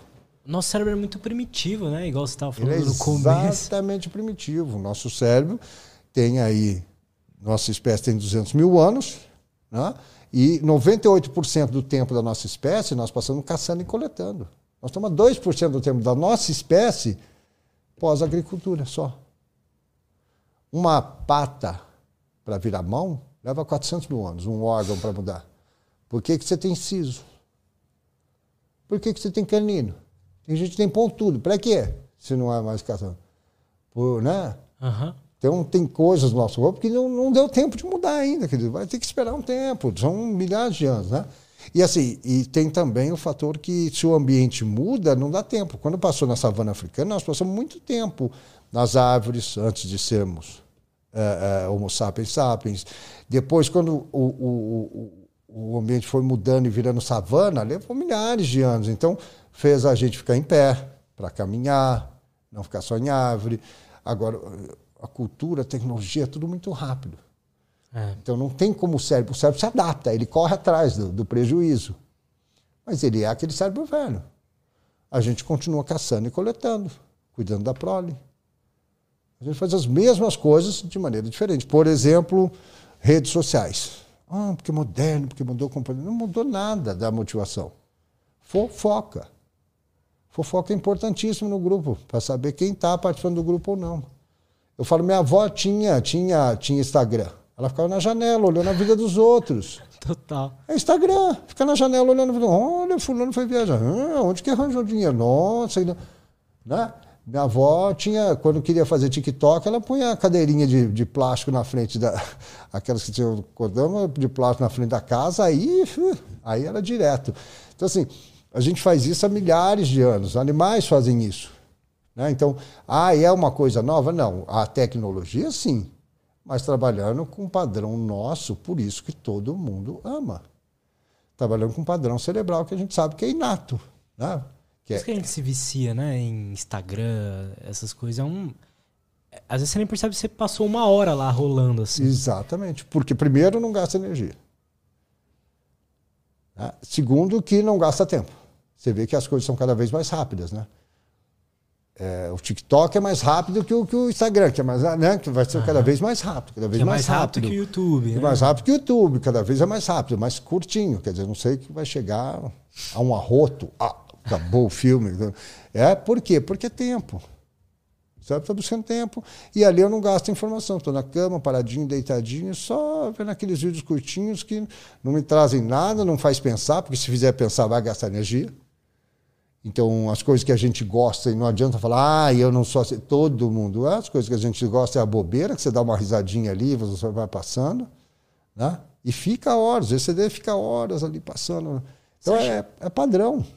Você acha que isso pode ser prejudicial de alguma forma para o bem-estar de um ser humano ou, ou não? Então, se a gente pensar como no passado, sim. Se a gente pensar que tem que evoluir, não. A gente vai se O acostumar. né? mundo para daqui para frente é assim. Né? Não tem como ser diferente. Então o cérebro vai se adaptar de outra maneira. Né? Se a gente pensar lá na savana e quando lançaram a cidade, falaram, ixi, olha. Ah, ah, Sócrates, Aristóteles falavam que a pior coisa foi a, a- surgiu a escrita. Porque antes você tinha tudo na memória, guardava na memória, a memória era boa. Quando surgiu a escrita, você não precisou guardar mais, você lia. Ah, então prejudicou. Então, a gente sempre acha que vai prejudicar, né? Mas interessante. Mudou. Interessante essa visão. Ele pensava na memória. A memória, então, quando você não precisava escrever, não precisava uh, transmitir informação escrita, tudo estava na memória, senão você tinha uma inteligência brutal, né? Você tinha que guardar aquilo, né? Quando começou a escrever, quando começou a pôr no papel, você não precisava mais escrever, é só ir lá no papel. Uhum. Então, a sua memória vai se modificando. De geração para geração, sua memória vai. Não, não preciso mais usar aquilo. Você vai falando, hum, beleza, velho, não preciso mais gastar essa energia. Né? Então, o seu cérebro vai. Então, naquela época já se reclamava que a tecnologia, ai, quando surgiu o rádio, quando surgiu a TV. Então, a gente vai sempre reclamar que vai mudar. Agora, não. Não, o cérebro vai se adaptando e a vida vai seguindo, a tecnologia vai mudando. É que a gente vai ficando velho, a gente compara. Né? Eu comparo, eu nasci, era TV branca e preta ainda. Ai, aquilo, aquela coisa boa. Não, agora também é bom, agora também é bacana, só que é de outra maneira, mais rápido, mais veloz, mais, né? As pessoas do TikTok, quando surgiu, todo mundo implicava. Ah, porque tá, não tem nada. Velho, quanta coisa você faz que também não tem sentido nenhum, quanta coisa você assiste na TV que é uma porcaria e você, e você fica assistindo, é uma. Né? Porque tá no TikTok é ruim. Ah, que as pessoas só ficam dançando. Nossa, que delícia ver gente dançar, faz bem, né? Você fica animado, fala, olha como dança bem, olha. Então, assim, é, é, implicância natural, eu acho que a gente vai envelhecendo, passando de geração, vai ficando implicante, vai ficando implicando com as tecnologias, né? Então, isso é muito tempo a gente faz isso. Não é, não é uma novidade. Então, hoje não, não vai prejudicar o nosso cérebro, vai se adaptando. A vida vai sendo diferente, né? Então, quem era do passado, ah, era melhor naquela época. Eu lembro da minha mãe. Minha mãe dizia assim que ela, a maior decepção dela foi, a maior decepção dela foi a TV. Para ela foi terrível a TV. Mas digo por que foi ruim. É, porque eu ouvia a voz dos caras e imaginava os caras lindos. E ela ainda falou, falou, não, ela falou, quando eu vi o Lima Duarte, me deu uma decepção monstruosa, porque ele não é lindo. Ela falou, com aquele vozeirão, eu imaginava um cara maravilhoso. Quando eu vi na TV, foi a maior decepção. Então a TV para ela foi péssima. Quando você ouvia, por exemplo, existia um cantor chamado Nelson Ned, que era um anão. Então, o vozeirão dele era monstruoso. Quando viu, ah, não era bem, né? Ah, achei que fosse um homem alto, né? E vamos, enfim, podia ser. Então, ela, para ela, o, a TV foi uma decepção. Porque o rádio fazia ela imaginar. Uhum. Para quem, quem gosta de livro, a TV foi uma decepção onde essas pessoas estão ficando. Ou a internet, né, que vem com aquele Total. discurso, né, dizendo, ah, as pessoas estão ficando ignorantes porque não leem mais. Velho, é outro formato. Meu filho já não precisa mais, né? Tem uma filha de 25, 17, ele não precisa mais. Ele tem um YouTube que dá toda a informação para ele ali. Por que, que ele vai ficar horas lendo um livro ou olhando para a cara de um professor para falar a mesma coisa que o YouTube fala? e resume e faz e ainda põe imagens, e fica uhum. aquele professor blá, blá, blá, blá. E eu falo isso porque eu sou professor, né? Fica aquele professor blá, blá, blá, ele tem que ficar olhando para uma pessoa só, o professor tentando desenhar na lousa, fazendo na lousa um esquema. Aí você vai no YouTube, aparece os esquemas. Total, é óbvio total. que ele vai usar o YouTube, é muito melhor do que o professor, né? Sem desvalorizar o professor, e eu estou falando porque eu sou professor. Então, por exemplo, é, é eu lembro de reuniões de. Eu dei aula de graduação, dei aula na, na universidade desde os 25 anos, 26. Então, dei aula, 30 anos de aula de, de graduação, depois parei. Uh, mas eu lembro reunião de professores, né? Eu lembro reunião de professores e, nossa, até pouco tempo atrás. Eu parei faz três anos. Uh, as pessoas diziam, não, e assim, como que nós vamos fazer na aula? E eu tinha uma coordenadora, aquela olhava feio para mim, a Dani, é, que ela sabia que ia dar uma resposta. Né? Então, tá todos aqueles professores, vem um professor e fala assim: como que nós vamos fazer com o celular dentro de sala de aula? Porque está impossível. Aí ela olha assim para mim para eu não falar. E eu não olho para ela e falo assim: dá uma aula boa. Nossa, eles voam no meu pescoço. Eles ficam putos comigo. Dá uma aula boa que ele não vai para o YouTube. Porque se você der aula ruim, se você assistir uma ruim, tem certeza que você vai para o YouTube também. Total. Então, se a aula for bacana, verdade. se a aula aprender, se a aula fizer ele imaginar, se a aula fizer ele delirado, né? ele não vai precisar do celular. Então, o sinal que a sua aula está ruim. Nossa. Eles querem avançar em mim. Mas é verdade, Mas né? é exatamente é isso. Se eu tenho a tecnologia, por que, que eu vou ficar ouvindo um cara num blá blá blá blá blá blá blá blá blá? Posso tenho... ir, posso voltar, posso pôr em 2x se eu precisar Exato. no momento. E ainda tem imagens, né? Animação. O cara, animação, né? imagens que me tá falando, uau! Meu filho fala de tudo. O Lucas tem 17 anos, ele fala de genética. Você vai conversar de política, ele fala de política. Você vai falar da guerra do Grêmio, ele fala da guerra do Grêmio. Ele tem uma, uma, visão que eu falo, meu Deus, eu queria ter tido essa visão. Né? Que não tinha. Eu ficava olhando o professor. Não, só, né? tem, tinha muita coisa que eu não entendia. E nós estávamos conversando essa semana, ele falou, pai, teu professor estava explicando, um bom professor, e estava explicando, ele está no terceiro colegial, ele faz é, aquele colegial mais puxado para medicina, né? Uhum. É, então ele falou, professor, falando, depois eu vim para casa, aí eu falei, eu vou estudar, mas eu vou dar uma olhada no YouTube. Ele falou, fez todo sentido. Porque tem imagem, tem ilustração, tem coisa, né? animação. Total, né? Então, assim, foi muito mais fácil para ele. Ele falou, aí eu entendi a fórmula. Ele podia voltar, como você falou, ver de novo. E você consegue escolher, né, o professor. Às vezes está lá na escola, é o professor de matemática. E ali. acabou. No é YouTube você aí. vai entrar em um vídeo, aí, nossa, esse aqui não está explicando do jeito não, que eu entendo. Aí você entra outro. num outro, é aí, aí, é aquilo. É isso aí. É e eu falei, Lucas, isso. eu tinha um maior problema, porque eu tinha um irmão que hoje é maestro da USP, o Zé Gustavo, e, e, ele me ensinava, tinha que me ensinar física. Meu pai obrigava ele a me ensinar física. E ele falava, Pedro, um carro cruzou com outro, esse estava 80 km por hora, esse 120. Com que velocidade eles se encontraram? Eu falava, não interessa, abanou a mão, para mim tá bom. Nossa, ele queria me matar. Pedro, qual é a trajetória da bala? A trajetória da bala no navio, no... Não interessa, afundou, putz, coitado do outro, mas afundou, era o objetivo. É isso que me interessa, né? Não, não interessava a trajetória da bala, enfim. É, é, então era difícil para eu, eu, ver aquilo, né? entender aquelas setinhas que iam ser para dar a trajetória da bala, fazer o cálculo. Né? Era, se eu tivesse YouTube, eu acho que eu ia entender fantasticamente rápido. Por exemplo, minha mãe trabalhava com YouTube. a, a forma dela trabalhar, por exemplo, ela me ensinou fração. Ela é uma professora muito legal, ela ensinou fração com chocolate. Ela pegava o diamante negro, quatro. Ela falava, Pedro, quantos quadradinhos tem? Quatro, mãe. Ok, pequenininho, quatro. Ela falou, tá bom. Ó, então é um, dois, três, quatro. Ok, ok. Cortava um e falava, come esse. Quantos sobraram? Três. Então você comeu um de três. Um terço. Ah, vamos lá. Vou te cortava e fazia eu comer o chocolate. Sem ela saber, ela estava promovendo dopamina e promovendo serotonina, né? Cortei o chocolate. Quanto sobrou? É, sobrou dois. Que chama como, Pedro? Ah, metade, mãe. Ah, três quartos, dois quartos. Ela fazia com chocolate. Total. Né? Já era uma youtuber. Né? É, já, ela já via, tinha essa visão de ensinar. Né? Do que eu ficar explicando o que é um quarto, dois terços, três quartos, que não me entrava na cabeça. Não... Cara, por que, que você decidiu assim, se especializar em neurociência? Então. O que, que fez você tomar essa o decisão? O que fez eu tomar essa decisão? É porque eu sempre olhava, eu, é, eu trabalhava com marketing, né? Sempre fui de agência, trabalhei com marketing. E, e aí eu começava a falar, gente, por que, que produto dá errado? Foi feita pesquisa.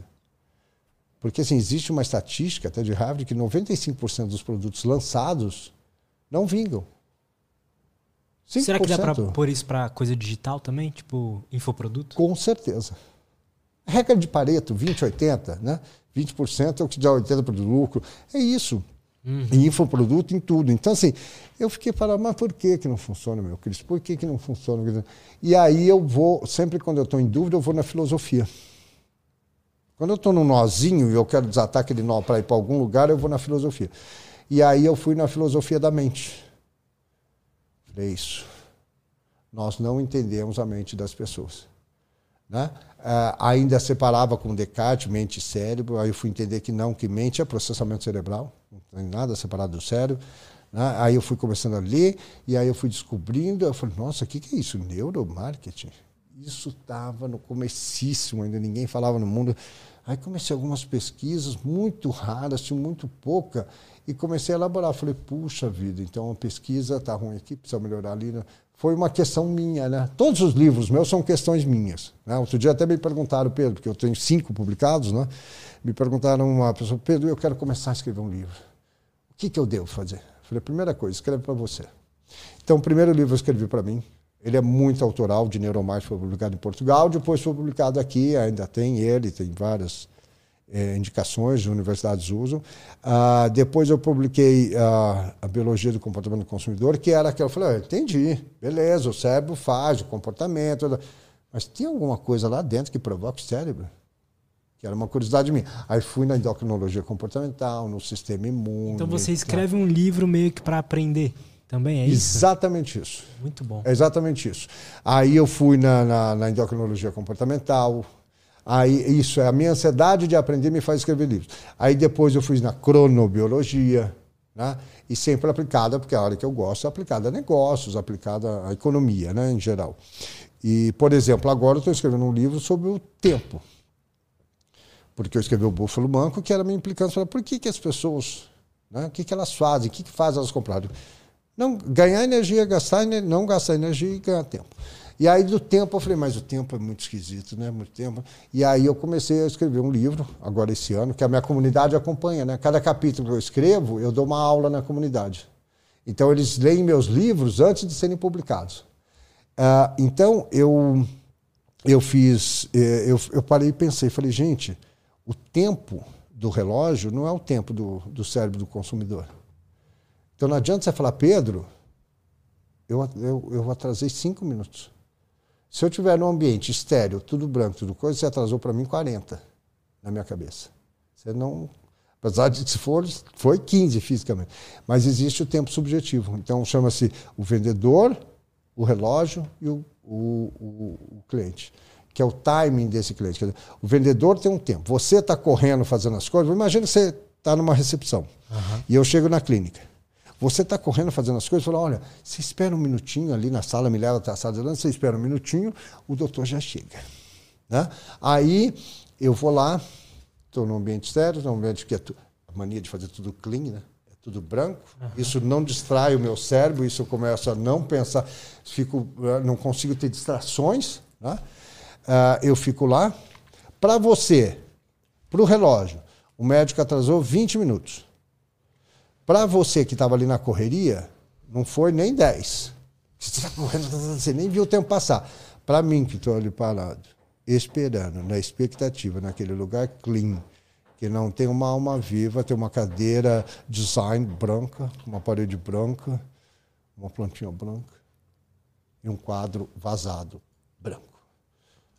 Não passa, o tempo não passa para mim. Então, o tempo, na verdade, é subjetivo, né? É que existe o tempo biológico, que é o circadiano, existe até a rotação da Terra, mas minutos não existem, segundos não existem. Isso é a fabricação do nosso cérebro. É subjetivo. Não existe exatamente o segundo, não existe exatamente o minuto. Né? É, não existe, se a gente parar para pensar, não existe passado. Passado já foi, então ele não está aqui. Tá, não, já foi, está na memória. O futuro ainda não aconteceu, está na expectativa. Uhum. Então ele não aconteceu. E o presente? A gente fala em zeptosegundos. Não dá nem para instalar o dedo, zeptosegundos. Então, presente também não existe. Oi, já foi. O que, que é presente? É agora? Só que eu falei o agora já é passado. É. O que eu estou imaginando que eu vou falar é futuro. Então, talvez não exista nem os tempos. Santo Agostinho falava que existia, sim, o tempo, o presente do passado, o presente do presente e o presente do futuro. Eu, para mim, não existe passado, presente e futuro. O futuro não está aqui, eu não sei. Cara, você falando isso, eu fiz a conexão com uma. com uma técnica de meditação que, se você ficar consciente. É, é meio que assim, além de se concentrar na respiração e tal, mas você ficar consciente de que o tempo não existe. Você, tipo, o tempo não existe, o tempo não existe. Ficar consciente de que isso não acontece, você entra em êxtase, assim. Você entra numa uma coisa bizarra. É isso aí, porque na verdade o tempo não existe. O tempo foi criado, um tempo é um tempo social e econômico, né? A, a igreja criou o tempo também, né? um tempo mecânico, né? antes do relógio, que era o tempo da reza, o tempo do fazer, o tempo do labor, o tempo depois veio a economia, para as pessoas poderem se encontrar e bater os horários, criou-se o tempo, o relógio. Mas não existe? Não existe segundo, não existe passado, não existe futuro. Por exemplo, eh, existe uma, uma existe uma tribo chamada Inuit, né? que é um, do Alasca, Uhum. Que eles falam completamente diferente da gente. Quando a gente fala onde está o, o, o, passado, a gente faz assim, para trás. Passou. Né? Onde está o futuro? Para frente. Onde está o presente? Eu acho engraçado as pessoas fazem para baixo e não para cima. Né? O Inuit fala que não. O futuro está para trás, porque você não enxerga, você não viu. O passado está para frente, você consegue ver você tudo o que aconteceu. Cara, que interessante isso. Ele inverte tudo, né? Então tá para frente. Você viu tudo, você consegue ver tudo. Futuro você não consegue. Que você vai ver o futuro? Né? Que livrozinho de, de tendências de marketing podia prover 2020? Nenhum. Nenhum. Quem no mundo pôde prever 2020? Quem no mundo pôde prever o que ia acontecer em 2020? Ninguém. Ninguém. Foi tudo por água abaixo. Se tinha um planejamento, já era. A gente né? vinha de uma não sei se você concorda comigo nisso, mas a gente vinha de uma época meio que tá tudo bem, né? Tipo, nossa, a gente, como ser humano, como espécie, tá tudo bem. Chegamos num, num ápice, assim, né? De estamos evoluindo, estamos é muito aí. bem. É. Que é outra coisa que a gente pensa errado, né? Que a gente pensa que nós estamos evoluindo. Não, tá, tu tá também, querido. Né? A, a, minhoca tá, estão todos evoluindo. E aí vem o que nós estamos conversando. Vem um celular e acaba com toda a graça do mundo humano. Mata pessoas, isola todo mundo, tudo que a gente tem mais pavor. Isola todo mundo, acaba com a economia de todo mundo. Um unicelular. Né? A gente acha tão poderoso, né? Vem um unicelular e fala, ó, vou mudar a bagaça, vai acabar tudo isso. E muda.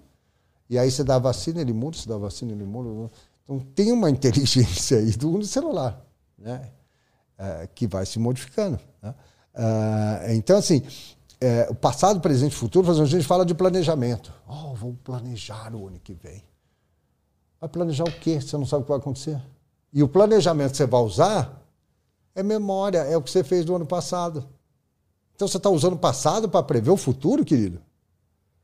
Quem disse que o futuro vai ser igual ao passado? É como se a gente esperasse estabilidade, né? É. Ah, eu faço o mesmo planejamento do ano passado e acrescento mais um pouquinho de lucro. Você não sabe, vem pandemia, filho, você não está sendo maluco nenhum. Aí vem pandemia, tem umas que aproveitaram. E aí vai falar, ah, sim, essas que estavam preparadas para a internet, elas se plane... Não, não planejaram para a pandemia. É que elas vinham nesse ritmo e funcionou muito bem na pandemia. Né? Uhum. Mas não que elas são planejadas para uma pandemia, imagina. Né? É, ah, elas são planejadas. Então. E, e, e, é sobre isso que eu estou escrevendo agora, essa percepção né, das pessoas de tempo. Né? Está é, escrevendo sobre isso? Que é, legal. esse é o novo livro que eu vou escrever. Eu já dei uma aula na, na, na, comunidade, que assim, tem a formação, que eu falei, as pessoas entram na formação e ganham um ano de comunidade. Uhum. Então, 200 pessoas lá. E aí, Legal. na comunidade, conforme eu escrevo um capítulo, eu falo, semana que vem tem aula do segundo capítulo.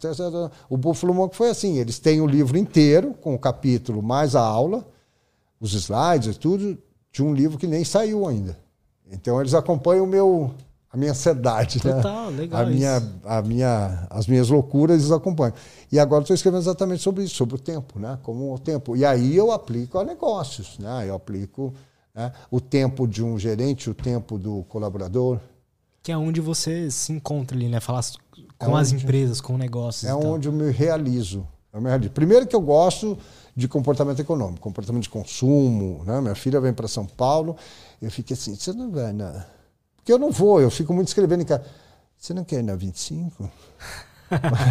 vamos, vamos dar um pulo na José Paulino, o que, que você acha? Né? Que eu tô louco para sair para ver gente consumir, o que, que as pessoas estão fazendo, ficar observando, né? E eu sozinho não vou, eu fico mais em casa escrevendo, tá dando umas diquinhas, né? Ela ri, fala, ah, tá, tá bom, pai, vamos. vamos. E eu vou bater perna para ver. Né? Então eu escrevo muito essa minha ansiedade, essa minha, essa minha busca, né? E é sempre focado no porque é uma coisa que eu adoro, que é o comportamento econômico, né? Ver como é isso, comportamento econômico no geral, né? Como gasta, como economiza, como pode economizar mais, como pode é, se controlar mais, como uma empresa pode vender mais, como enfim um vendedor pode melhorar, como alguém pode persuadir, mas sempre nesse eu não não parto, por exemplo, tem gente que me pergunta é, e sempre acontece em aula, né? Aí vai lá e pergunta, Pedro, tem uma tia minha que tem um sobrinho que ele tem Alzheimer, que tem um sobrinho que ele tem déficit de atenção. Eu queria saber. Não, eu não sou médico. Eu não sou médico, eu não sou psiquiatra, eu não sou psicólogo. Eu estudo neurociência aplicada, biologia aplicada à economia. Aham. Então, não vou te responder porque eu não sei responder. Pô, muito legal isso, cara. Não, não falo sobre isso, não entro na parte de venda. Ah, e o TDAH, que, que você vai... Não, não, não, não, não. Isso você vai procurar um especialista, um médico, um psiquiatra, um psicólogo, né? Eles entendem disso. Eu não. O meu é aplicado à economia. Isso eu entendo muito, porque ah, sou eu há 14 anos faço isso, fui o primeiro a publicar um livro na língua portuguesa, sou o que mais escrevo no mundo hoje. Eu, eu tenho cinco livros que ninguém tem, cinco fóruns que não estão publicados. Então, assim, mas o meu foco é esse, né? porque as pessoas criam, têm a expectativa, vê que eu, que eu falo do assunto, então eles já querem saber. Né? Falei, não, me- medicina, psicologia não é minha, procura um especialista. É, é porque, assim, você é um neurocientista, né? Pode colocar esse nome ou não? Então, na verdade. Porque, é, assim, você não, não produz pesquisa em faculdade, mas Não. você estuda neurociência, Não, é. né? Eu estudo neurociência há 14 anos. Eu acho que mais do que qualquer neurocientista, eu leio neurociência, pesquisas novas todos os dias, mais do que alguém que faz. Ah, estou no terceiro ano de faculdade, estou no quinto ano de faculdade. Há 14 anos que eu estudo todo santo dia. Endocrinologia comportamental, ah, neurociência. Né? Então, assim. eh, eu não sei, eu posso dizer assim, não sou neurocientista academicamente, tenho curso de neurociência da Federal, não não acadêmico, mas era um curso mais, mais rápido. Ah, sou um autodidata em neurociência, então assim, converso com qualquer área da neurociência, né? sou um autodidata, discuto com neurocientista, uma vez discuti com uma neurocientista que ela disse que, não, você fala que o, porque havia, agora está diminuindo, mas havia um preconceito para quem estudava consumo. Consumo é feio. Neurociência não pode estudar consumo, tem que estudar. Pode, merda. consumo é uma parte da vida, velho. É uma coisa normal, né? Consumo, consumo não é só consumo, porque as pessoas pensam em consumo como o hedônico, né? Gastar. Não, velho. Se você compra muito livro, você é consumista. Ah, não, quem compra muito livro é inteligente. Eu não compro é. muito curso. É consumista. Total, eu sei. consumista. É, não, ele compra muito livro, ele faz muita pós. Isso é inteligente. É consumista. É igual o cara que compra muito carro, que compra muito relógio. né? É consumo. Né? Ah, então eu estava discutindo assim, ela falou assim, porque você fala que o cérebro é, é, economiza energia e isso não é verdade. O cérebro toma atalhos. Aí eu virei falei, por que, que ele toma atalhos? Porque assim, existem processos cerebrais são mais rápidos para você tomar decisões imediatas, né? Eu falei, por que, que ele toma atalho, então? Falei, e vocês precisam aprender, eu falei para ela, vocês precisam aprender a estudar o cérebro dentro de um corpo. Vocês estão estudando o cérebro num potinho. Ele não está no potinho. Ele está dentro de um corpo que produz hormônios, que tem sistema imune, que tem é, a- o sistema, a pele, o tato. né? Ele não está solto num potinho. Vocês estão estudando num potinho. Quanto mais assim eu, eu, é, converso com a galera da neurociência, eu percebo que o futuro de praticamente todas as áreas está envolvido com neurociência. Então, eu trouxe uma nutricionista aqui que fala que é focada bastante em neurociência. Ela falou, cara, a- a- o futuro da, da nutrição é neurociência, o Não, futuro não. da psicologia é neurociência. Não tem volta. Futuro do marketing. Não enfim. tem volta, não tem volta. Porque assim, se eu vou estudar uma planta, eu tenho que entender de botânica, eu tenho que entender de biologia. Não dá para olhar para a planta e falar, hum, te entendi. Não, não entendeu. Você pode observar a planta, mas você não entendeu o que motivo que faz ela crescer ou não crescer. Verdade. Você pode olhar um animal, você vai estudar um animal, você vai estudar zoologia, você vai estudar etologia, você vai estudar biologia. Agora, por que, que a gente estuda o ser humano e não estuda a biologia?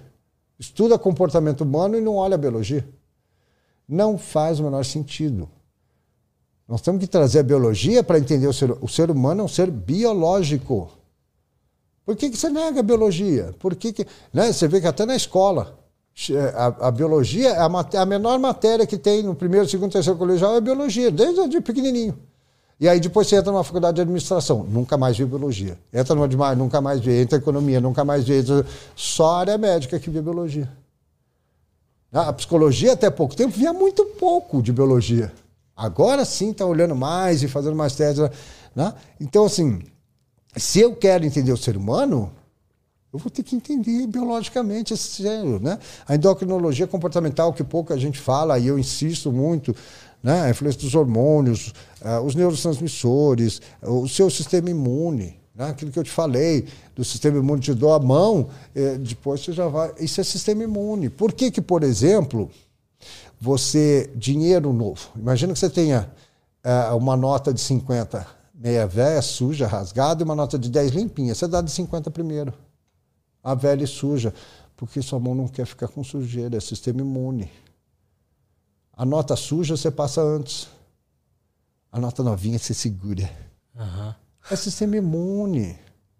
O sistema imune está agindo ali, não quero. Né? Então, assim, nós precisamos entender isso, que isso vai influenciar a economia, comportamento, né? tudo, todo tipo de comportamento. Então, não tem como mais. Isso é trovão? É. Uau. Caraca. Tô achando que nós estamos na Ucrânia. Aqui os meninos trouxeram para a Ucrânia, eu não estou sabendo aqui. Né? Tá uma explosão lá fora. Então, assim, é o sistema. Uh, por que não entender né? o ser humano integral? Não é para tirar as outras, não. É para somar a biologia. Somar a neurociência. Não tem mais como a gente. Agora a gente tem equipamentos para entender o, o cérebro. Né? Ainda não está no final. O cérebro tem que ser muito estudado ainda. O genoma já foi devassado. A microbiota que nós estamos falando já também. Por isso, o prêmio Nobel e tudo. Né? A cronobiologia também Agora estão fazendo o cérebro, mas vai demorar ainda. Nós estamos entendendo o cérebro. Agora, por que, que é uma coisa fundamental, que é o que nos faz agir e eu não preciso olhar? Não, não faz o menor sentido. Faz o menor sentido você não entender. Então, por isso que tudo vai. A arquitetura. A arquitetura está forte em neurociência. Porque não é, é, Eu lembro que eu dei aula e eu falo arquitetura para ponto de venda, né? Então, assim, vamos dar um exemplo. Entendo. Você tem uma loja, a loja normalmente ilumina os produtos, né? Com uma luzinha de croy que ilumina o produto, fica lindo o produto. A loja fica escura, aí você vê dois vendedores de cara mal-humorada lá no fundo. Culpa deles? Não você está com o ambiente escuro, você está deixando eles lá sete, oito horas no ambiente escuro, e aquele de seis a oito horas, né? E aquele ambiente escuro, o que, que ele faz? Ele baixa, ele, ele faz produzir melatonina, porque está escuro, meu cérebro reconhece como escuro, eu começo a produzir melatonina e começo a ficar mole. Por isso que eu fico lá no fundo e não vou te atender, tá? Você precisa de mim, tá com aquela olhada, você fala, ah, que gente fresca, não vai falar comigo, né? Uhum. Mas ele está cheio, não é culpa dele. Ele está numa loja escura, cheio de melatonina. Né? Aí, o que, que faz? Manda embora, é mal-humorado. Não, é você que fez a loja errada, querido. Ou pelo menos, tá bom, quer fazer a loja assim? Porque o consumidor entra e sai, então não vai afetar o cérebro. Então, a cada uma, duas horas, Faz ele tomar cinco minutos de banho de sol. Para o cérebro dele sincronizar com o sol, ele volta, ele volta animado. Mas não deixa ele no escuro o tempo todo. Total, é. Seu cérebro vai reagir baixando melatonina. É isso que ele vai reconhecer. Né? É, é, antigamente faziam isso. Né? Quando eles querem cassino, nos Estados Unidos, em Las Vegas, faz isso. O lugar que ele te quer jogando é escuro. Luz baixa, fraca. Para quê? Para aumentar a melatonina e você ficar lerdo, querido. Você ficar mais tipo... Leso, não ficar pensando no jogo, a gente quer leso. Agora, vai no, no, no hotel, sai dali e vai no hotel fazer compras. Eles fazem, Las Vegas, né, todos eles, Venetia, por exemplo, ele tem lá um céu, que são projeções, e as nuvens passam. E fica dia. E vai entardecendo, vai entardecendo, entardecendo. Quando você vê, ele volta a ficar claro vai ficando clarinho, vai voltando, você se perde no tempo. Eu fui para lá é, há uns oito anos atrás, nós estamos numa turma que nós fomos ver conferência de marketing de, de automotivos. E nós fomos para o hotel tomar, nós fomos para o tomar um chopp, tomar uma cerveja, né? Acabou às cinco horas, vamos lá ali no Venetia, depois a gente vai para o hotel. Tá bom. Fomos lá, era umas 5 horas da tarde. Ó, tipo, sei lá, a gente fica das 5 às 10 e depois vai dormir, porque amanhã cedo tem um, tinha um monte de conferências, você queria ver todas. Né? Não, beleza, beleza. E aí fica cansado. Né? Chovia dentro do laguinho, vinha cheiro de chuva, cantava passarinho, voltava. Passarinho cantava, voltava aquele cheiro de grama, sabe grama depois da chuva. Uhum. E aí nós fomos ficando. Gente, que horas são? Nós temos que ir, né? Temos 5 horas da manhã. Nossa. Por quê? Porque o céu ali estava me enganando. Uhum. O céu nunca fica à noite. No cassino escuro. Ali não. Ali ele está lá com os hormônios. Então, o meu corpo não produz melatonina. Se ele não produz melatonina, eu fico ativo. Então, assim, técnicas né, que eles usam exatamente para isso. Mas isso vale para um vendedor. Se o vendedor estiver no escuro, é óbvio que ele vai ficar mal-humorado. Óbvio. Né? É, é, é se o, o vendedor estiver num ano que fica muito claro o tempo todo, é óbvio também que vai desequilibrar o corpo dele. Total. E ainda depende do cronotipo do sujeito. Então, assim, é isso que nós estamos começando a pensar. Por exemplo, é, imagina que o Lúcio seja um, um lobo, né, que é, gosta mais da noite, e o Pedro é um leão que gosta mais da madrugada.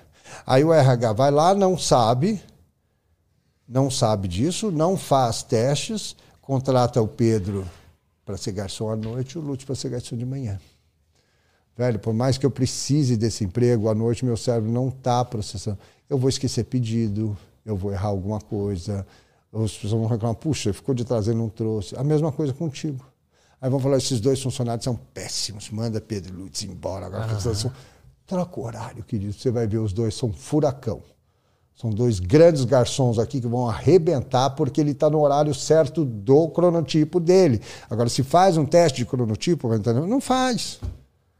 Faz aquele monte de teste psicológico, de coisa, blá, blá, mas não se faz um teste de cronotipo. Total, é. É por isso que é importante, tipo, a gente se conhecer também, né? Porque aí a gente consegue falar sobre isso. Exatamente. É a metacognição que eu te falei, né? A gente poder é, é, não só né, perder, é, é, fazer o que, eu, o que eu chamo de, de, de, de bottom-up, né? Trazer daqui para cá.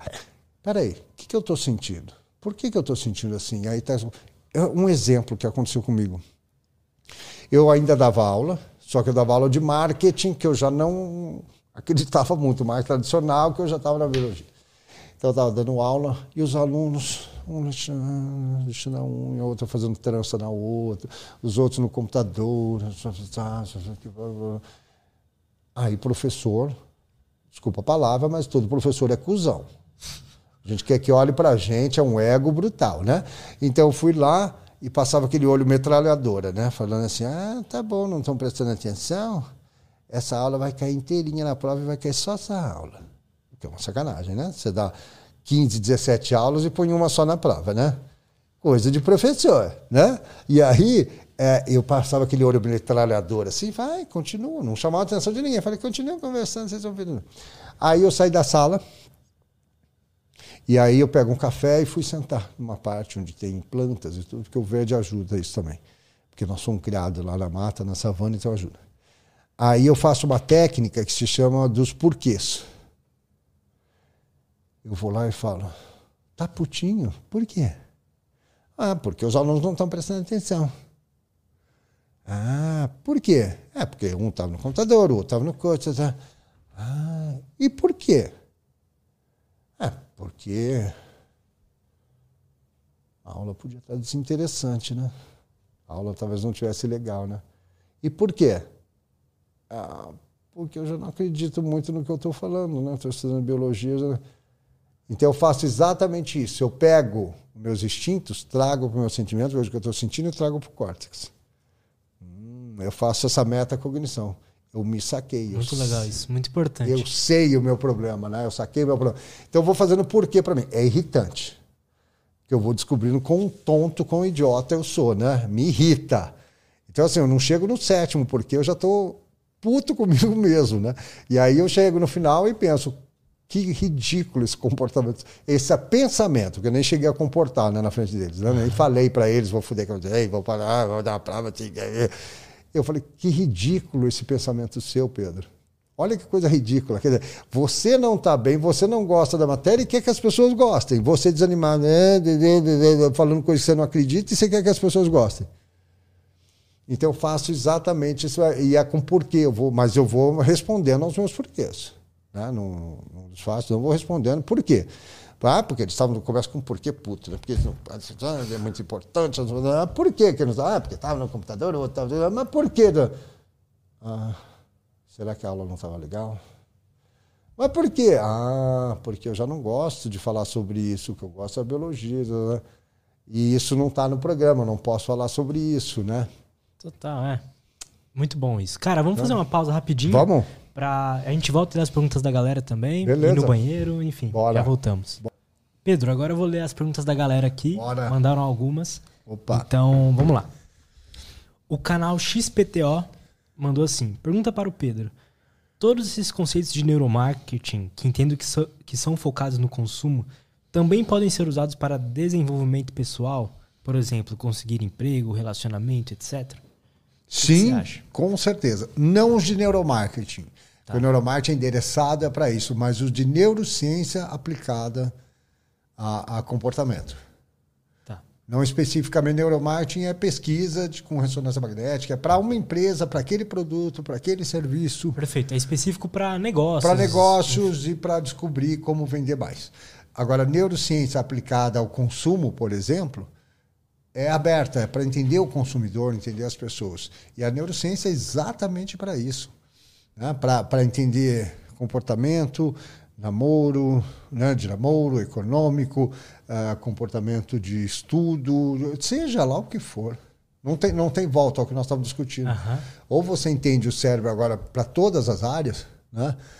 É, arquitetura, para ah, construir um ambiente para você. Ah, não sou arquiteto, mas quero fazer uma sala gostosa aqui para mim. Você tem que entender. Perfeito. O Túlio Martins mandou. Gostaria de saber o que o senhor acha da relação entre as logos serem associadas a conteúdos sexuais e a sensação de bombar. É, exemplo, a logo do Airbnb, que tem um duplo sentido do órgão sexual feminino. Bota aí na TV a logo do Airbnb, por favor, pra gente ver. O que, que você acha disso? Eu já ouvi falar sobre isso, que tipo, tem logos. Sim, é. é, Mas faz sentido isso? Não, assim, não, não foi estudado ainda especificamente em neurociência isso. Então tem, tem muita coisa, por exemplo, como era o subliminar, ah, depois de sinalzinho, as pessoas identificaram. Agora está se estudando. Né? Essa história da logo, ah, sim, nós temos duas bases de, de duas bases que nos fazem agir, motivar, que é sobrevivência e reprodução. Tá? Ah, mas eu acho que é delírio isso, né? Aquilo parece, tinha o do Malboro, né? O Malboro faz isso, solicita as pessoas, né? Tem do Airbnb, que aliás, né? tá, tá difícil em reconhecer um órgão eh, sexual ali, mas enfim. ah, Só se fosse ao contrário, né? só se- é, não sei. É. É, então, assim, não, eu acho, para mim, como não houve estudo, pesquisa para mim ainda é, é, é besteira, ou bobagem, ou coisa, porque estudos específicos sobre isso não tem, não existem, não. Ele fez né, a pesquisa, olhou o cérebro da pessoa, olhou biologicamente, e realmente ela pensou em, em sexo ou em coisa. Isso Ou seja, não tem existe. ciência sobre não, isso, né? Não, tem ciência. É, é, então, assim, pode ser que seja. No futuro, pode ser que seja verdade. Não estou dizendo, ah, não vai ser verdade. Pode ser. Né? Mas até agora não, não, não tem comprovação nenhuma. disso. Perfeito. É, o Frank mandou. Sou estudante de gestão empresarial e marketing. Gostaria de saber sugestões de livros bases do marketing para quem quer estudar sendo autodidata. Do neuromarketing especificamente? É, pode Tá. ser. Você tem do Martin Lindstrom, né? Ele tem cinco livros, ciência, ele tem vários livros, são muito bacanas. Outra autora que eu recomendo, ela fala de neurociência, mas é importante, é a Suzana Herculano Reuzel, que é uma neurocientista. Ah, o meu fala, eu tenho vários livros, né, que se chamam, um chama-se Neuromarketing, Decodificando a Mente do Consumidor, a nova pesquisa de, de, de comportamento do consumidor, ah, eu tenho Cronobiologia da Venda, eu tenho vários livros nessas áreas, mas tem ah, o Darren Bridge, que tem um livro chamado Neuromarketing, que é muito bom. Existe até aquele Neuromarketing para dummies, né? para dummies que são pessoas, dummies quando eles falam são pessoas, aqueles livros assim, Aham, para para- quem não entende nada, Aham. né? para falar para idiota, Aquelas baboso, capas amarelas. lá, tô Isso, ligado. tem de neuromarketing para eles, né? É, mas aí, como é o nome dele? Eu esqueci. É o Frank. O Frank. Mas aí você fala de gestão. Então, gestão, assim, você vai ter que separar em várias áreas. Né? Que isso é de marketing, mas você tem aplicada especificamente a vendas. Tem gente aplicando a venda. Tem gente aplicando a RH, como eu estava falando da cronobiologia. Tem gente aplicando arquitetura, arquitetura para ponto de venda, iluminação, altura do teto. Altura do teto muda o processamento cerebral. Se você faz um local, por exemplo, Frank, você tem um local que você vem de um local que você quer é, mostrar. Imagina você tem uma, uma, uma construtora e você quer mostrar um apartamento. Quando você quiser fazer o cara sonhar, ver, imaginar ele no apartamento, trabalha com teto alto, mais do que 3,5 de pé direito, porque o cérebro está tranquilo, o cérebro devagar. Quando isso, o teto é baixo, o cérebro foca. É como ah. se a gente entrasse num túnel apertado, o cérebro fica muito focado, comendo uma ressonância, né? Quando o cérebro é menos de 3 metros, é muito baixo, as pessoas focam. Então, por exemplo, para fazer o sujeito sonhar com apartamento novo, a família dele, tudo, teto alto. Para fechar contrato, explicar o contrato, presta atenção, caixa econômica, teto baixo. Sabe? Que as pessoas, você muda o processamento cerebral do sujeito. Né? Aí tem iluminação, tem temperatura. A temperatura tem, tem um exemplo que eu falo sempre. Né? Por exemplo, quando você, isso são pesquisas, quando você, quando você é, segura alguma coisa fria, a pessoa que está na sua frente te parece mais difícil de lidar, mais fria, mais. Né? Por isso que a gente fala pessoa fria, né? É difícil. Quando você segura algo quente, a pessoa que está na sua frente parece mais afável, mais bacana. Isso chama-se termorregulação. O corpo vive de termorregulação. Nós temos que manter a temperatura 26, 26 e pouco. O bebê quer colo por quê? Termorregulação, porque ele quer ficar quentinho. Então a gente vive naquela temperatura. Então tudo que te tira da termorregulação, você não gosta. Né? Quando você dá a mão para uma pessoa e ela tem mão fria, qual a primeira coisa que você pensa? Você não fala nem oi, você pensa, nossa, que mão fria.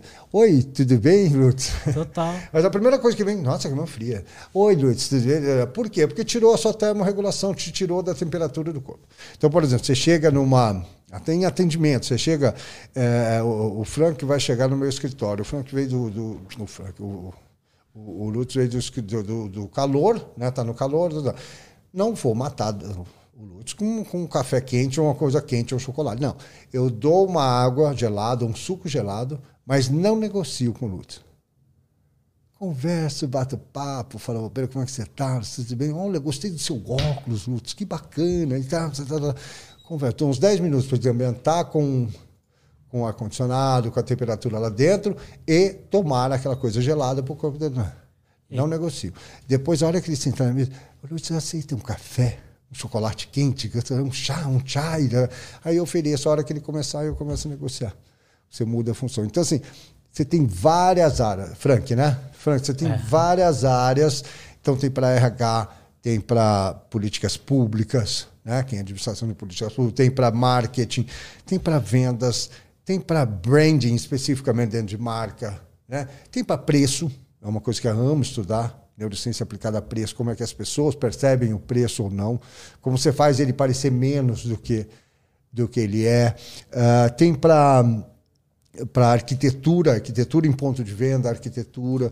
Então você tem várias áreas da gestão. Aí não existe um livro, não existe um livro que a gente chama de neurobusiness. Uhum. Neurobusiness são todas essas áreas. Ó.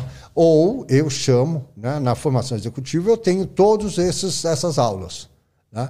A formação executiva que eu, tô, que eu lancei agora, desse ano, é a segunda, tem professores de cada área. Né? São nove professores, cinco meses de aula, depois a comunidade.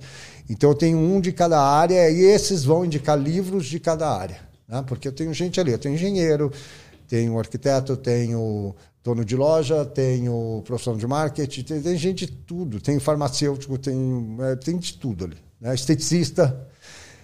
E, e, aí cada um vai achando um caminho, né? Uh, então, na, na, neuro, eu chamo de neurociência aplicada a negócio ou neurogestão.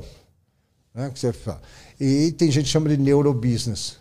Porque aí te dá um monte de coisa. Então, não é só o neuromarketing, não. E aí fica difícil eu te indicar um livro, porque não existe um livro no mundo hoje escrito sobre neurobusiness. Até porque ficaria imenso, né? Para falar de neuromarketing, já viram um, um, um calhamar, você imagina para a gente chegar, neuromarketing, mais RH, né? mais coisa, mais, mais liderança, por exemplo, eu tenho aula de liderança, então você vai achar mais cursos do que, é, do que livros nessa área. Mas eu te indico, começa, Frank. É bacana porque eu fico olhando pro celular, né? Como se eu estivesse olhando, não olho para ti e olho pro celular, né? Olha, Frank, né? Eu tô falando Todo mundo celular, faz né? isso. É? Uhum. Então, a, a, né? olha que coisa maluca, né? Uhum. Você como sabe é maluco, né? O Frank tá aqui, não tá aí, né? Mas aqui é o Lutz, ali é o Frank, né? Ah, Então, assim, uh, curso sim, você vai achar isso. Agora, livros, não existe livro que te, que te taga. Mas eu sempre aconselho o seguinte: começa por neurociência. Pega um livro simples de neurociência para entender o primeiro o que é a neurociência. Como o cérebro age, como o organismo age, para depois entrar em negócio. Porque assim, eu estou sempre em paralelo. Eu leio um livro de negócios com neurociência, mas estou sempre com um livro acompanhado de neurociência. Tenho meus horários, eu sou, assim, tenho meu horário de ler o livro de neurociência, meu horário de, é, é velho, né? Velho essas coisas. E aí então você vai, eu tenho meu, meu horário, neurociência, há 14 anos eu estudo todo santo dia. Perfeito. Eu não sou neurocientista, mas, né, mas eu, eu sou muito autodidata nessa área. E, e das outras áreas também. Vou pesquisando o que, que tem de pesquisa nova e tal. Boa. É isso, Frank. E o Gabriel Silva mandou. É, gostaria de saber sobre o efeito das cores no cérebro humano. Por exemplo, o marketing do McDonald's, que usa amarelo, vermelho e amarelo na logo.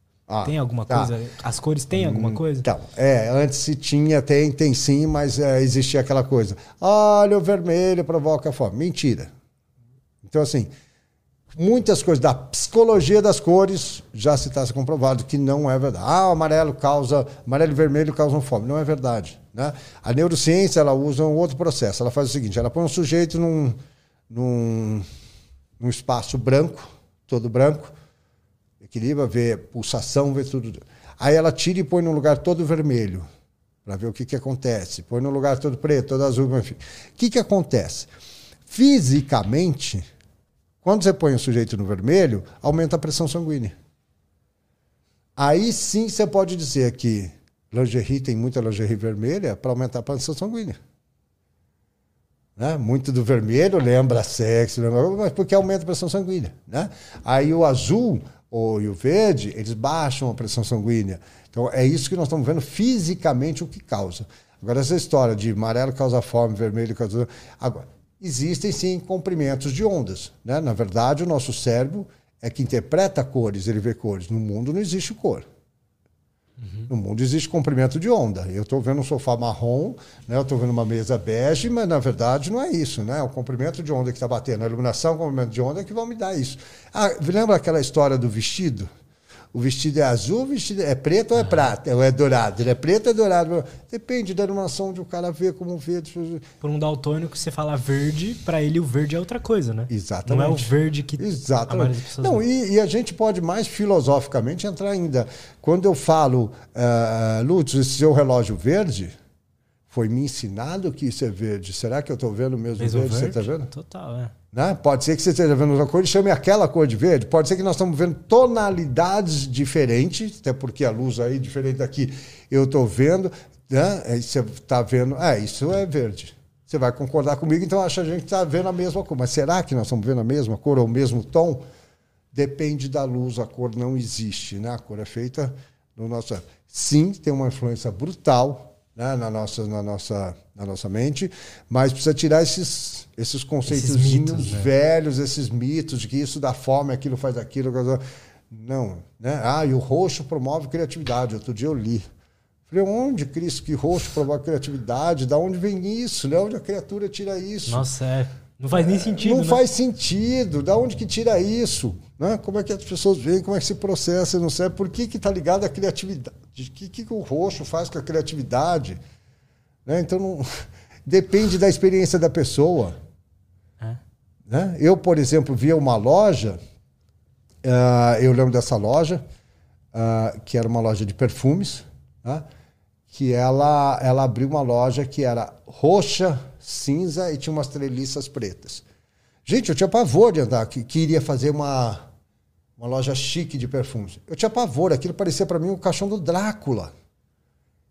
Era a tumba do Drácula, roxo, cinza e preto. Para mim ali morava o Drácula, né? Aquela coisa forro de caixão. Eu uhum. nem passava nem entrava. No entanto, que fizeram um monte de loja, e eu lembro, porque eu tive um aluno que era desta marca, né?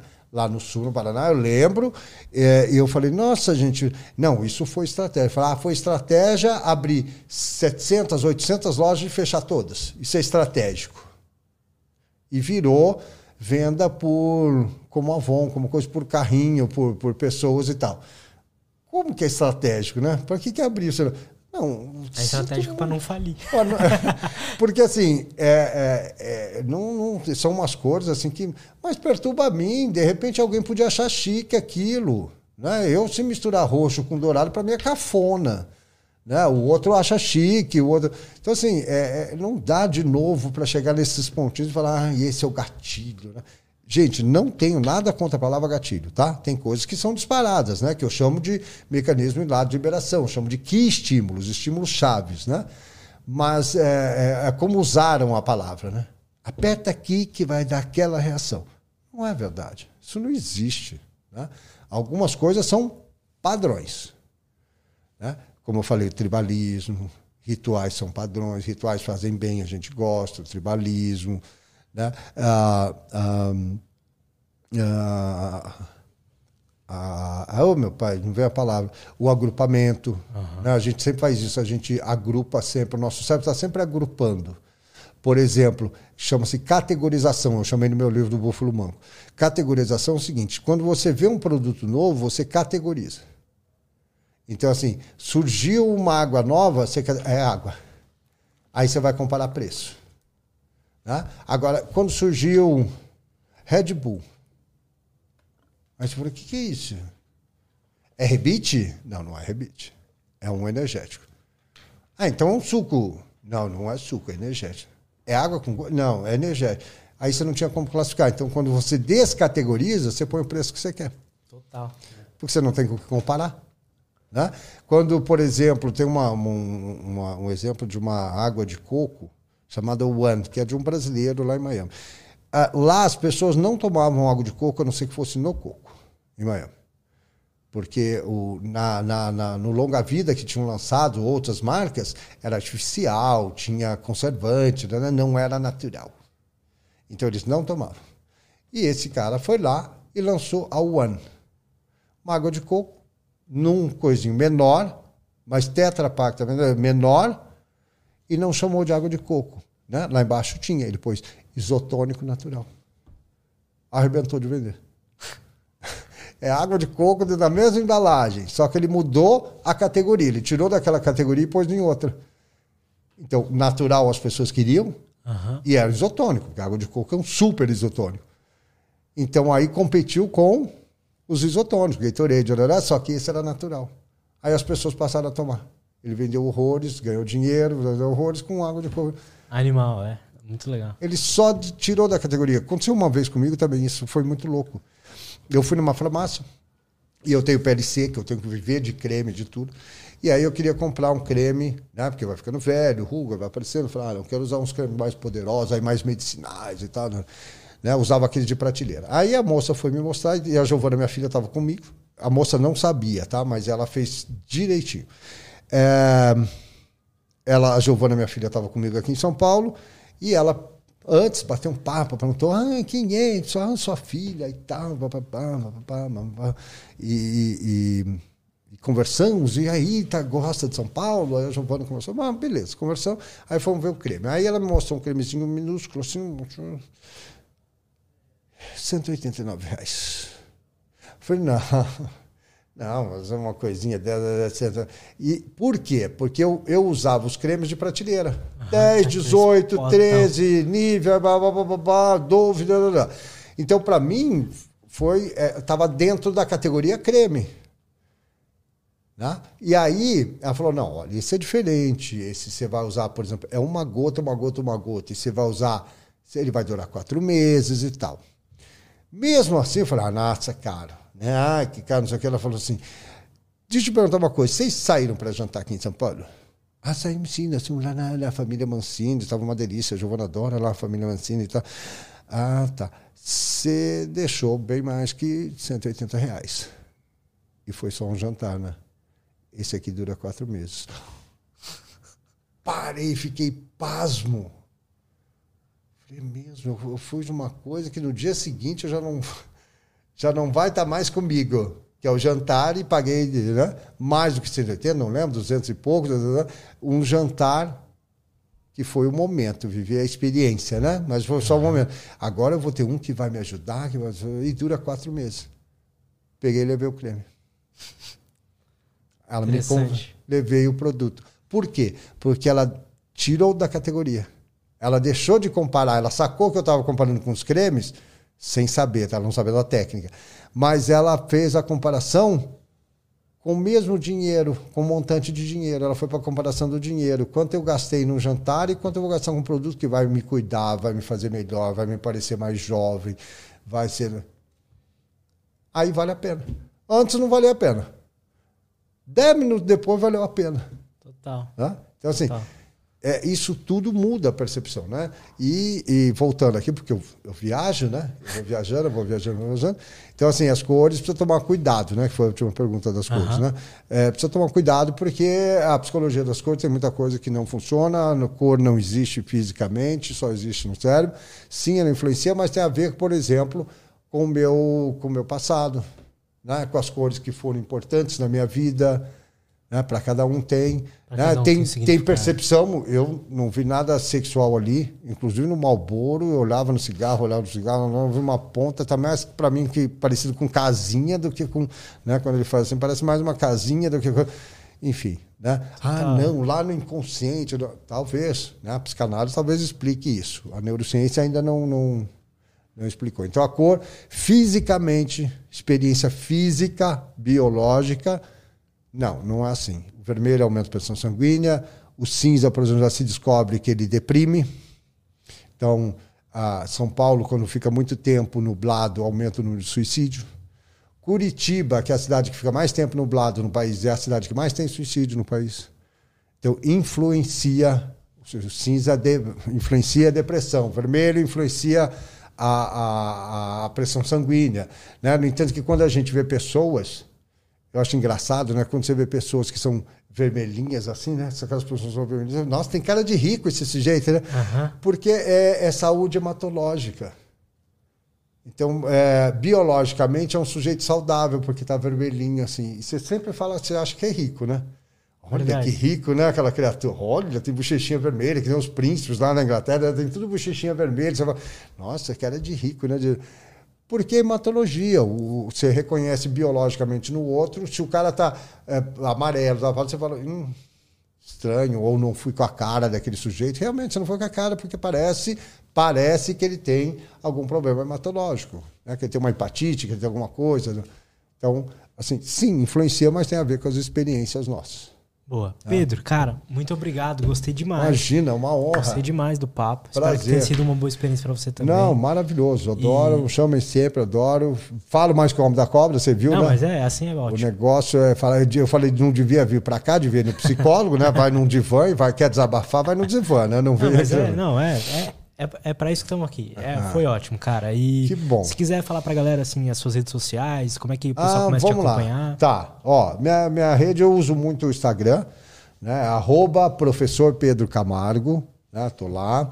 É, tem um grupo no Telegram também, né? Que eu posto as coisas. Estou no LinkedIn, Camargo Pedro, LinkedIn também. Aí são coisas diferentes que eu posto.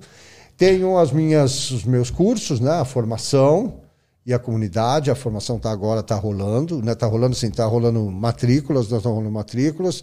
É, termina agora em 30 de março. Vai até dia 10 de abril, mas até 30 de março tem desconto.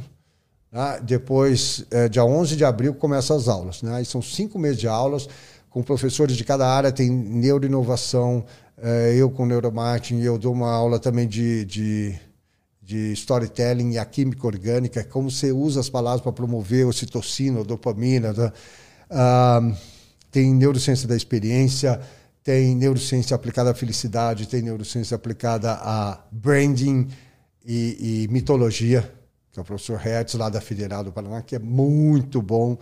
Tem aplicada a, a, a liderança, vendas, enfim. Tem, são nove professores que a gente vai fazer uma formação, assim, são cinco meses de aula toda semana. E quem entrar na, na formação tem, tem a comunidade por um ano. Uhum. E na comunidade eu dou outras aulas. Então você tem mais aula ainda, vai ter que aguentar o peso. Eu dou outra aula que é o livro que eu estou escrevendo. Os livros que eu estou escrevendo eu vou trazendo, né, intercalados, dando aula. Todo mês tem aula na, na comunidade. Então, assim, mas o mais fácil, onde eu falo muito mais que o Homem da Cobra, é no, no Instagram. Perfeito. O Instagram do Pedro tá aí na descrição. É, muito obrigado mais uma vez Imagina, por ter uma vindo aí. honra. Tamo junto. Tranquilo, tamo junto, uma honra. Chamem sempre, gosto. Legal, cara. Né? Pelo menos não precisa pagar psicólogo, vem aqui desabafo, É, né? pois é, é Aí, tá vendo? É de graça, não, não pago psicólogo, vem aqui e desabafo. Boa. Galera, muito obrigado por todo mundo que acompanhou a gente aí. A gente vai ficando por aqui. Até a próxima e tchau.